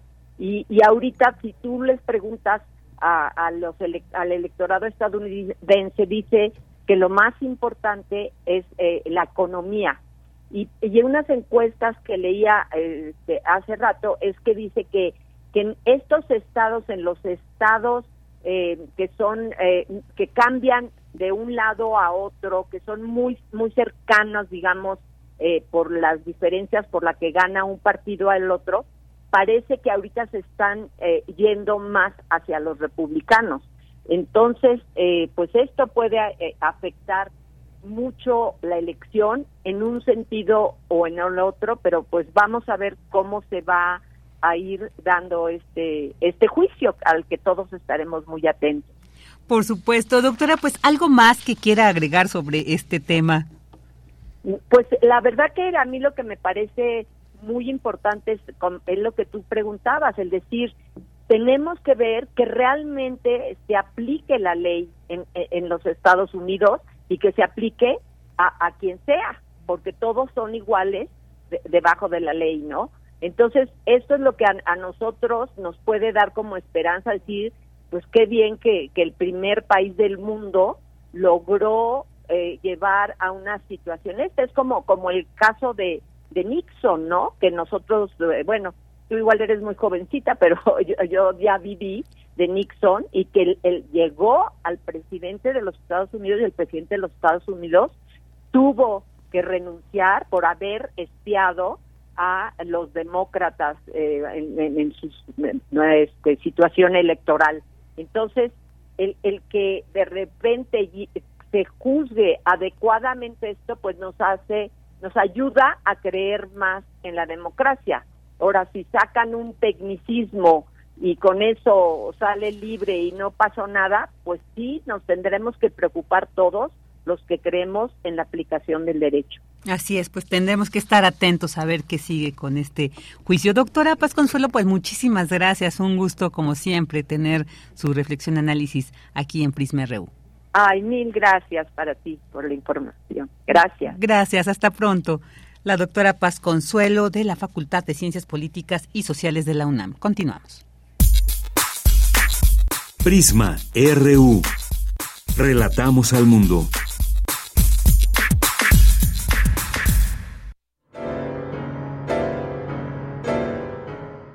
Saludos, melómanos y melómanas de Prisma Radio UNAM. Mi nombre es Silvia Vázquez Olzona y formo parte del equipo curatorial de la exposición Los ecos de Vlad. Hoy es el cumpleaños de nuestro pintor favorito y los invito al penúltimo conversatorio de esta exposición. Los esperamos en Centro Vladi, en la calle Goya número 63, Colonia Insurgentes, Miscuac, este jueves 15 de junio a las 19 horas. En esta ocasión contaremos con la presencia del pintor Roberto Parodi, quien intentará realizar un debate con el fantasma de Vlad a través de una obra que llevará a nuestra charla. Todo girará en torno a la técnica. Esperamos su asistencia tanto a la exposición como a la conferencia. Hasta pronto.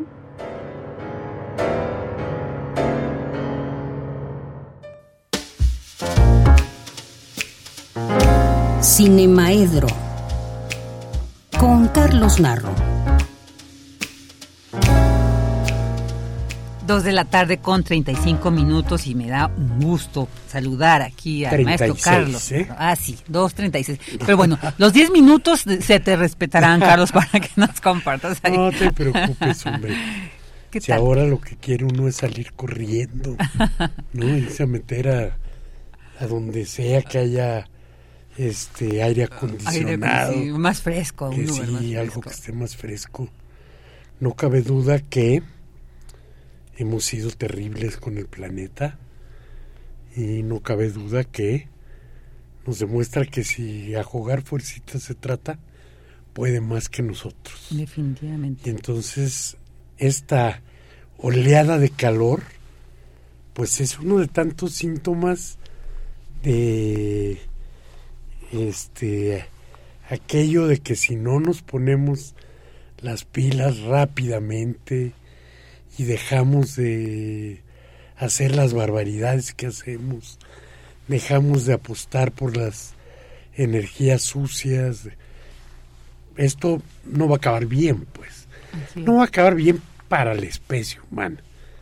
El planeta estaba muchísimo tiempo antes de que llegáramos. Y se va a seguir todavía muchísimos millones. O sea, cuando dicen es que estoy muy preocupado por el planeta, yo les digo, yo no, yo no, el planeta se deshace de nosotros con facilidad. Yo estoy preocupado por nuestra especie. ¿Por qué? Porque si quieres por chauvinismo, pues yo lo que quiero es que esta especie sobreviva. ¿No? Si Claro. quiero que siga este dando frutos. Si quiero que, que se vaya a la cárcel Donald Trump, sí, claro. y que vayan pasando otras cosas. Pero este sí quiero que siga habiendo cineastas y compositores y, y compositoras y bailarinas y conductoras de programas de radio, ¿no? Y quiero que siga existiendo mucho de lo que conocemos y que cambien muchas cosas más. Y sí, las posibilidades se van acortando, ¿no? Porque quienes tienen el poder no lo piensan soltar y quienes tienen la razón no tienen el peso suficiente sobre quienes toman las decisiones. No, tienen el poder. No tienen el poder, en efecto. Y entonces, bueno, pues el calorón nos hace a todos sufrir, pero que sirva también que nos haga un poquito pensar en esto, ¿no? Y esta ola de calor, nosotros nos estamos llorando en la ci- Ciudad de México con 32, 33 grados. Bueno, en Mexicali llegan a 50 y en esta ola van a llegar más, van a llegar a más.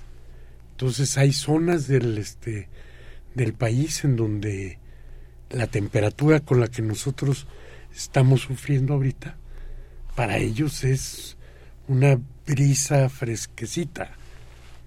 Entonces sí, este y lo que lo que viene, pues aquí lo ha estado diciendo este nuestros espacios en, en Radio Universidad puede provocar cosas terribles de manera individual, puede desmayos, eh, muchas cosas más, enfermedades provocadas por el por el calor y demás.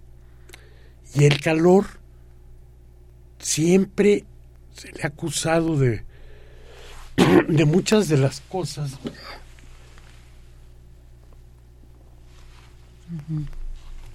de nuestras malas conductas. ¿No? Yo me acuerdo de la novela de Albert Camus, del extranjero.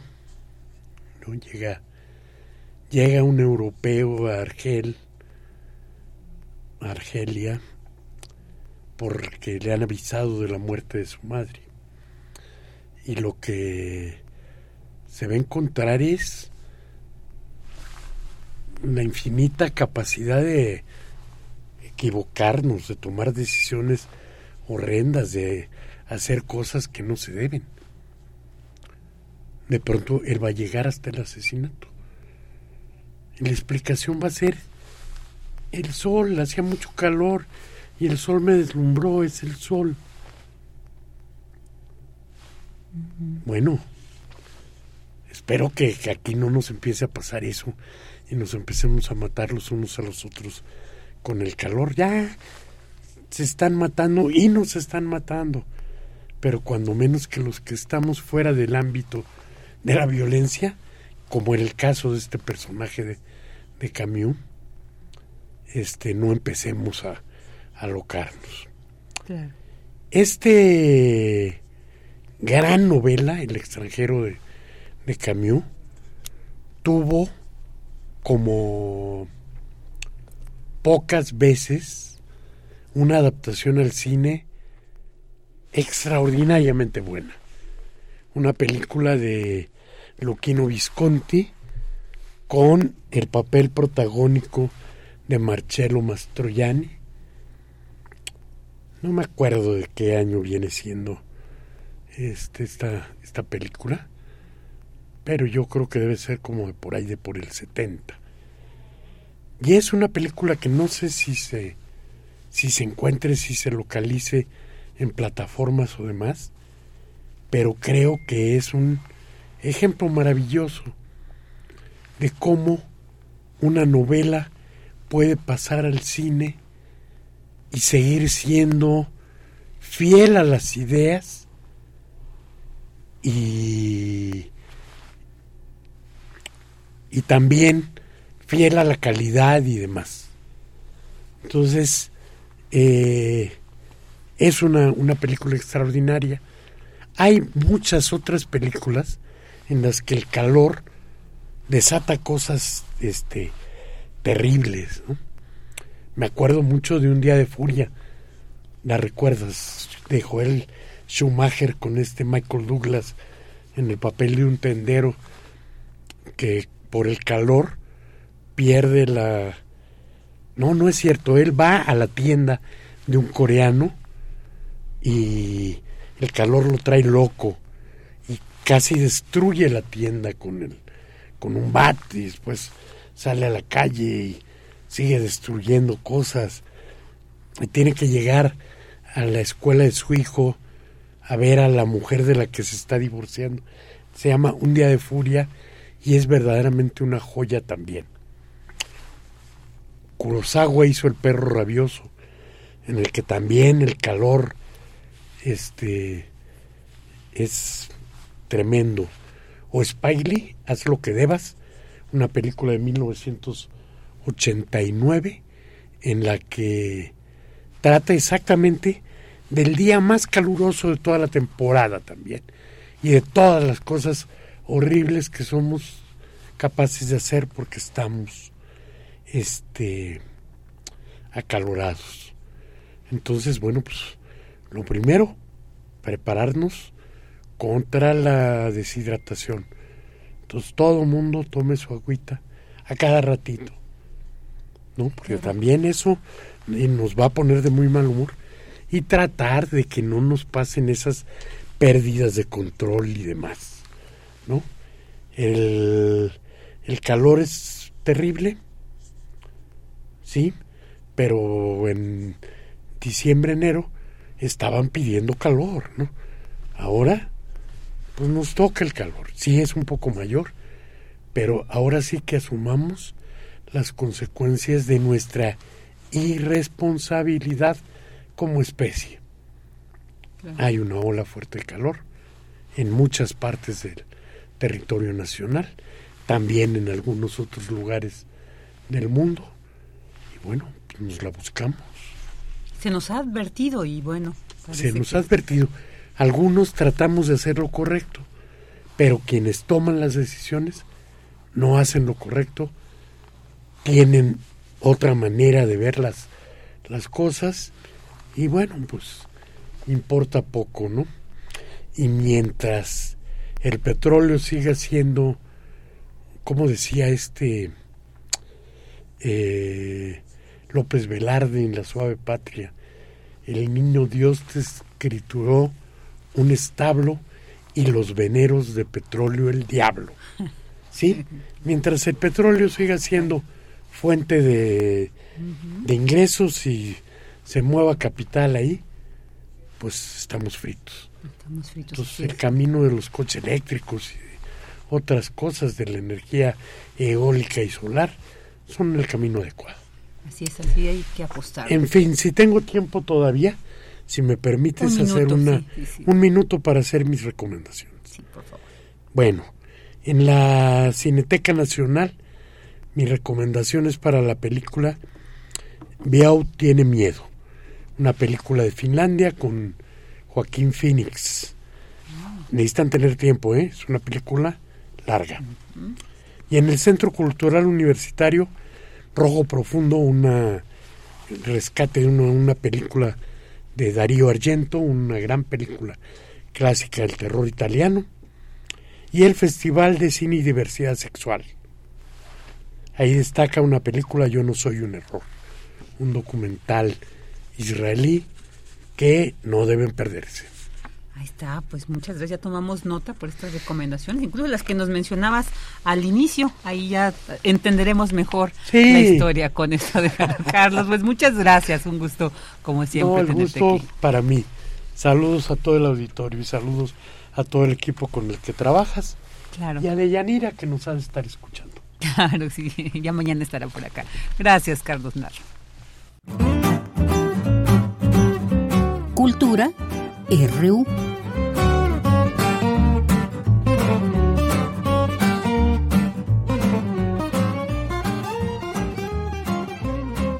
Dos de la tarde con 47 minutos y vamos a escuchar estas recomendaciones que nos hace Tamara Quiroz aquí en Cultura RU. Adelante, Tamara.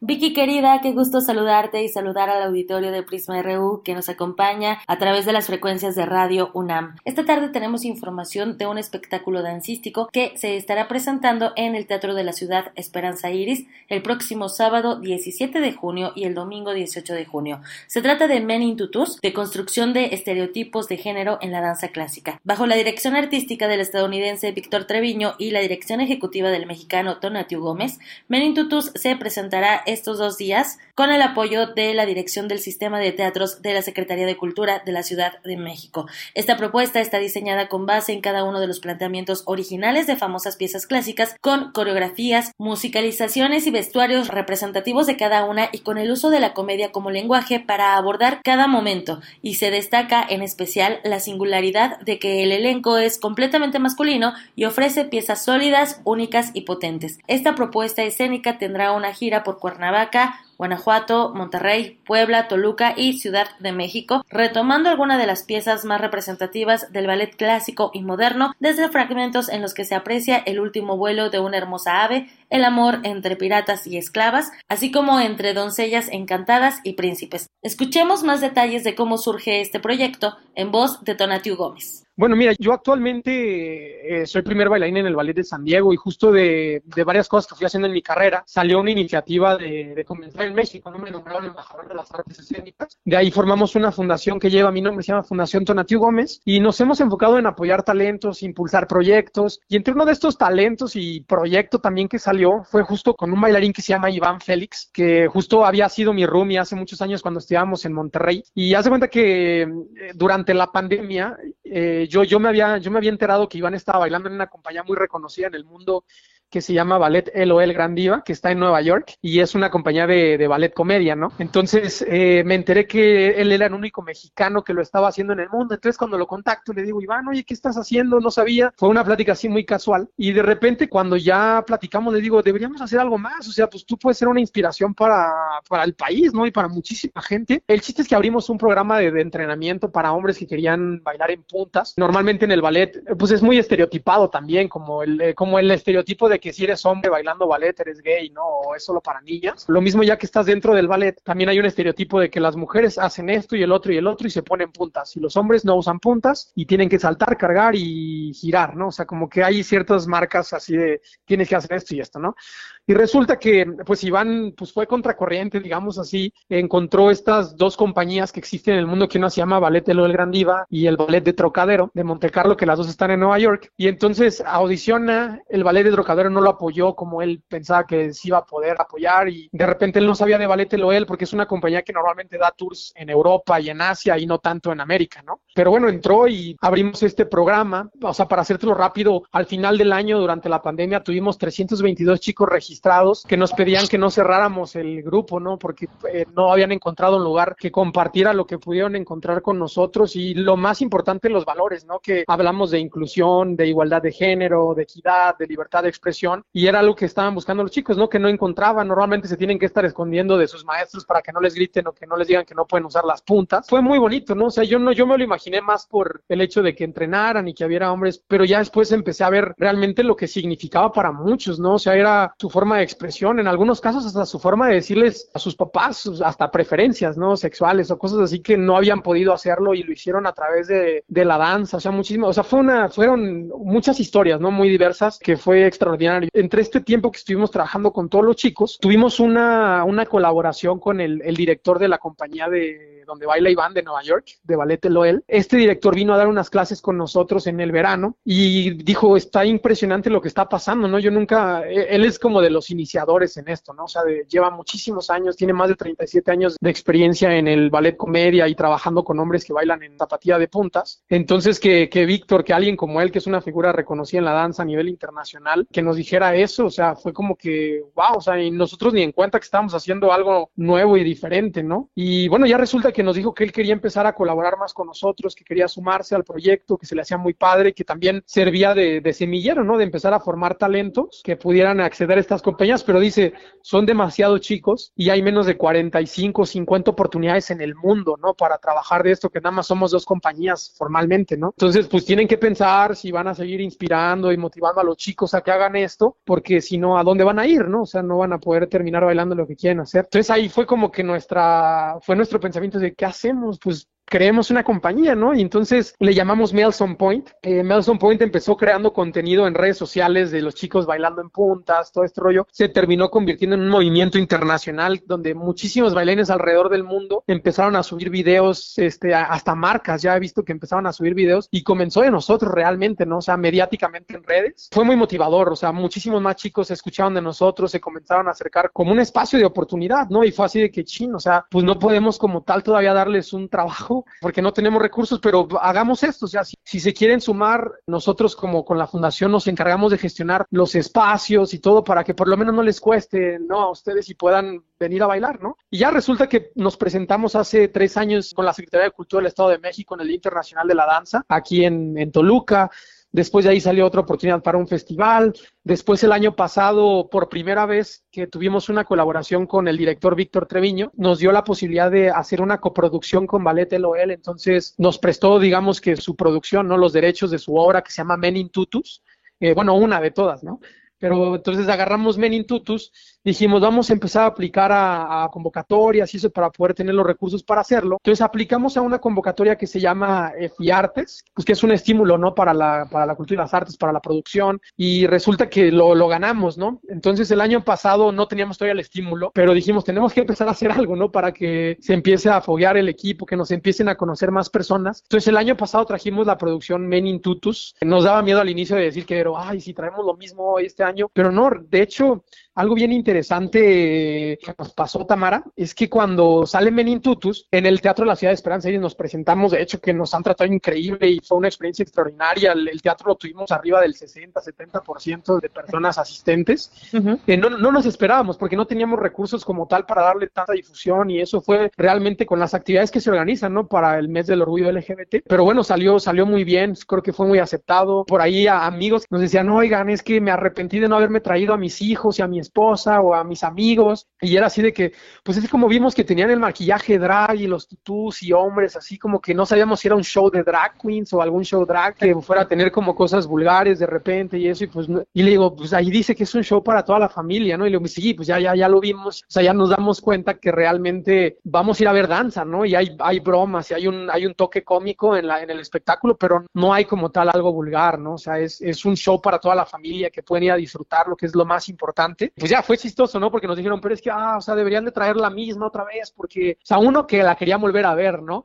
Y la otra que dicen, es que queremos traer a más personas para que puedan, o sea, que de lo que se perdieron por la culpa de no compartirlo, ¿no? Entonces, también eso lo encontramos como muy interesante, ¿no? De decir, bueno, pues regresemos con la producción, nos, nos, la, nos la pidieron en Puebla de nuevo también, nos la pidieron en Guadalajara, pero bueno, este año sí salió el, logramos conseguir este, este estímulo que se logró con EFI Artes y gracias a este estímulo pues estamos trayendo de nuevo esta producción, pero ahora sí con un tour nacional, ¿no? O sea, dijimos también hay que descentralizar un poquito y llevarlo a más lugares eh, y vamos a estarnos presentando en diferentes locaciones. Al final de cuentas, para explicarte un poquito de lo que es el, el, la producción de Men Tutus, eh, pues realmente lo consideramos una experiencia única, revolucionaria en el mundo del ballet. Es un programa de ballet clásico y moderno que rompe con los estereotipos de género que estábamos platicando. La producción original del director artístico Víctor Treviño. Pueden, de alguna manera, estamos combinando la gracia y la elegancia del ballet clásico y la fusionamos con el humor, ¿no? Y lo absurdo de la, de la comedia y algunas bromas así que tenemos, no las quiero spoilear, pero pues ese es el chiste, ¿no? Hasta, hasta en los vestuarios hay es, algunos, algunas piezas que, que, se van a reír, ¿no? También. Más, no es menos valorar o menospreciar el trabajo de un bailarín, al contrario, ¿no? Eh, tienes que ser un bailarín buenísimo, clásico, para poder hacer ballet comedia. Donatiu Gómez es director ejecutivo de Men in Tutus. Recuerden que tienen dos presentaciones en el Teatro de la Ciudad Esperanza Iris, sábado 17 de junio a las 12.45 y 18.45 horas, y el domingo 18 de junio a las 12.45 y 17.45 horas. Vicky, hasta aquí la información. Les deseo que tengan excelente tarde. Hasta mañana. Hasta mañana. Muchas gracias por estas recomendaciones siempre tan valiosas. Y bueno, pues agradecerles en los controles estuvo Emanuel Silva y Arturo González, en la continuidad de Enrique Pacheco, en la producción Marco Lubián y en la asistencia Denis Licea. Y bueno, pues hacerles este llamado el día de hoy, estas recomendaciones para poder sobrellevar estas olas de calor. Ya saben, tenemos que hidratarnos mucho cuidar esta alimentación que tenemos para que podamos sobrellevar de la mejor manera estos calores tan intensos que estamos viviendo. Bueno, ayer los especialistas decían que en el 2015 fue más fuerte, o sea, realmente nos decían si es de cuidado, si es de preocupación, pero no es el momento, la ola de calor más fuerte que hemos vivido. Así que bueno, esto de alguna manera pues nos podría tranquilizar tal vez, pero como decía también Carlos Narro, es una llamada de atención de la exigencia que tenemos que tener como especie de cuidar nuestro planeta, de cuidar eh, pues este calentamiento global que se está viviendo y que muchas de las actividades humanas lo ha generado. Así que, bueno, pues esta, esta invitación para que reflexionemos, aprovechemos, pero también que nos cuidemos para evitar estas pues posibles eh, consecuencias que un golpe de calor nos puede generar. Yo soy Virginia Sánchez y en nombre de Yanira Morán, titular de este espacio que ya mañana regresa aquí a estos micrófonos, les agradecemos el que nos hayan acompañado durante estas dos horas. Les esperamos el día de mañana viernes para cerrar esta semana en compañía de su audio escucha. Así que les agradecemos, les enviamos un fuerte abrazo en nombre de todo el equipo de Prisma RU, les deseamos una excelente tarde. Hasta pronto.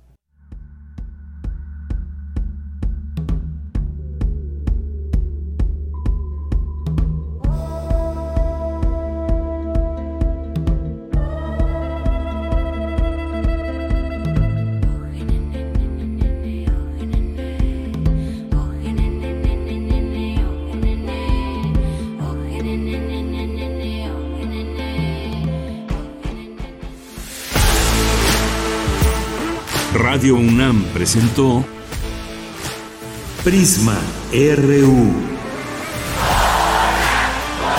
Una mirada universitaria sobre los acontecimientos actuales. Prisma RU. Relatamos al mundo.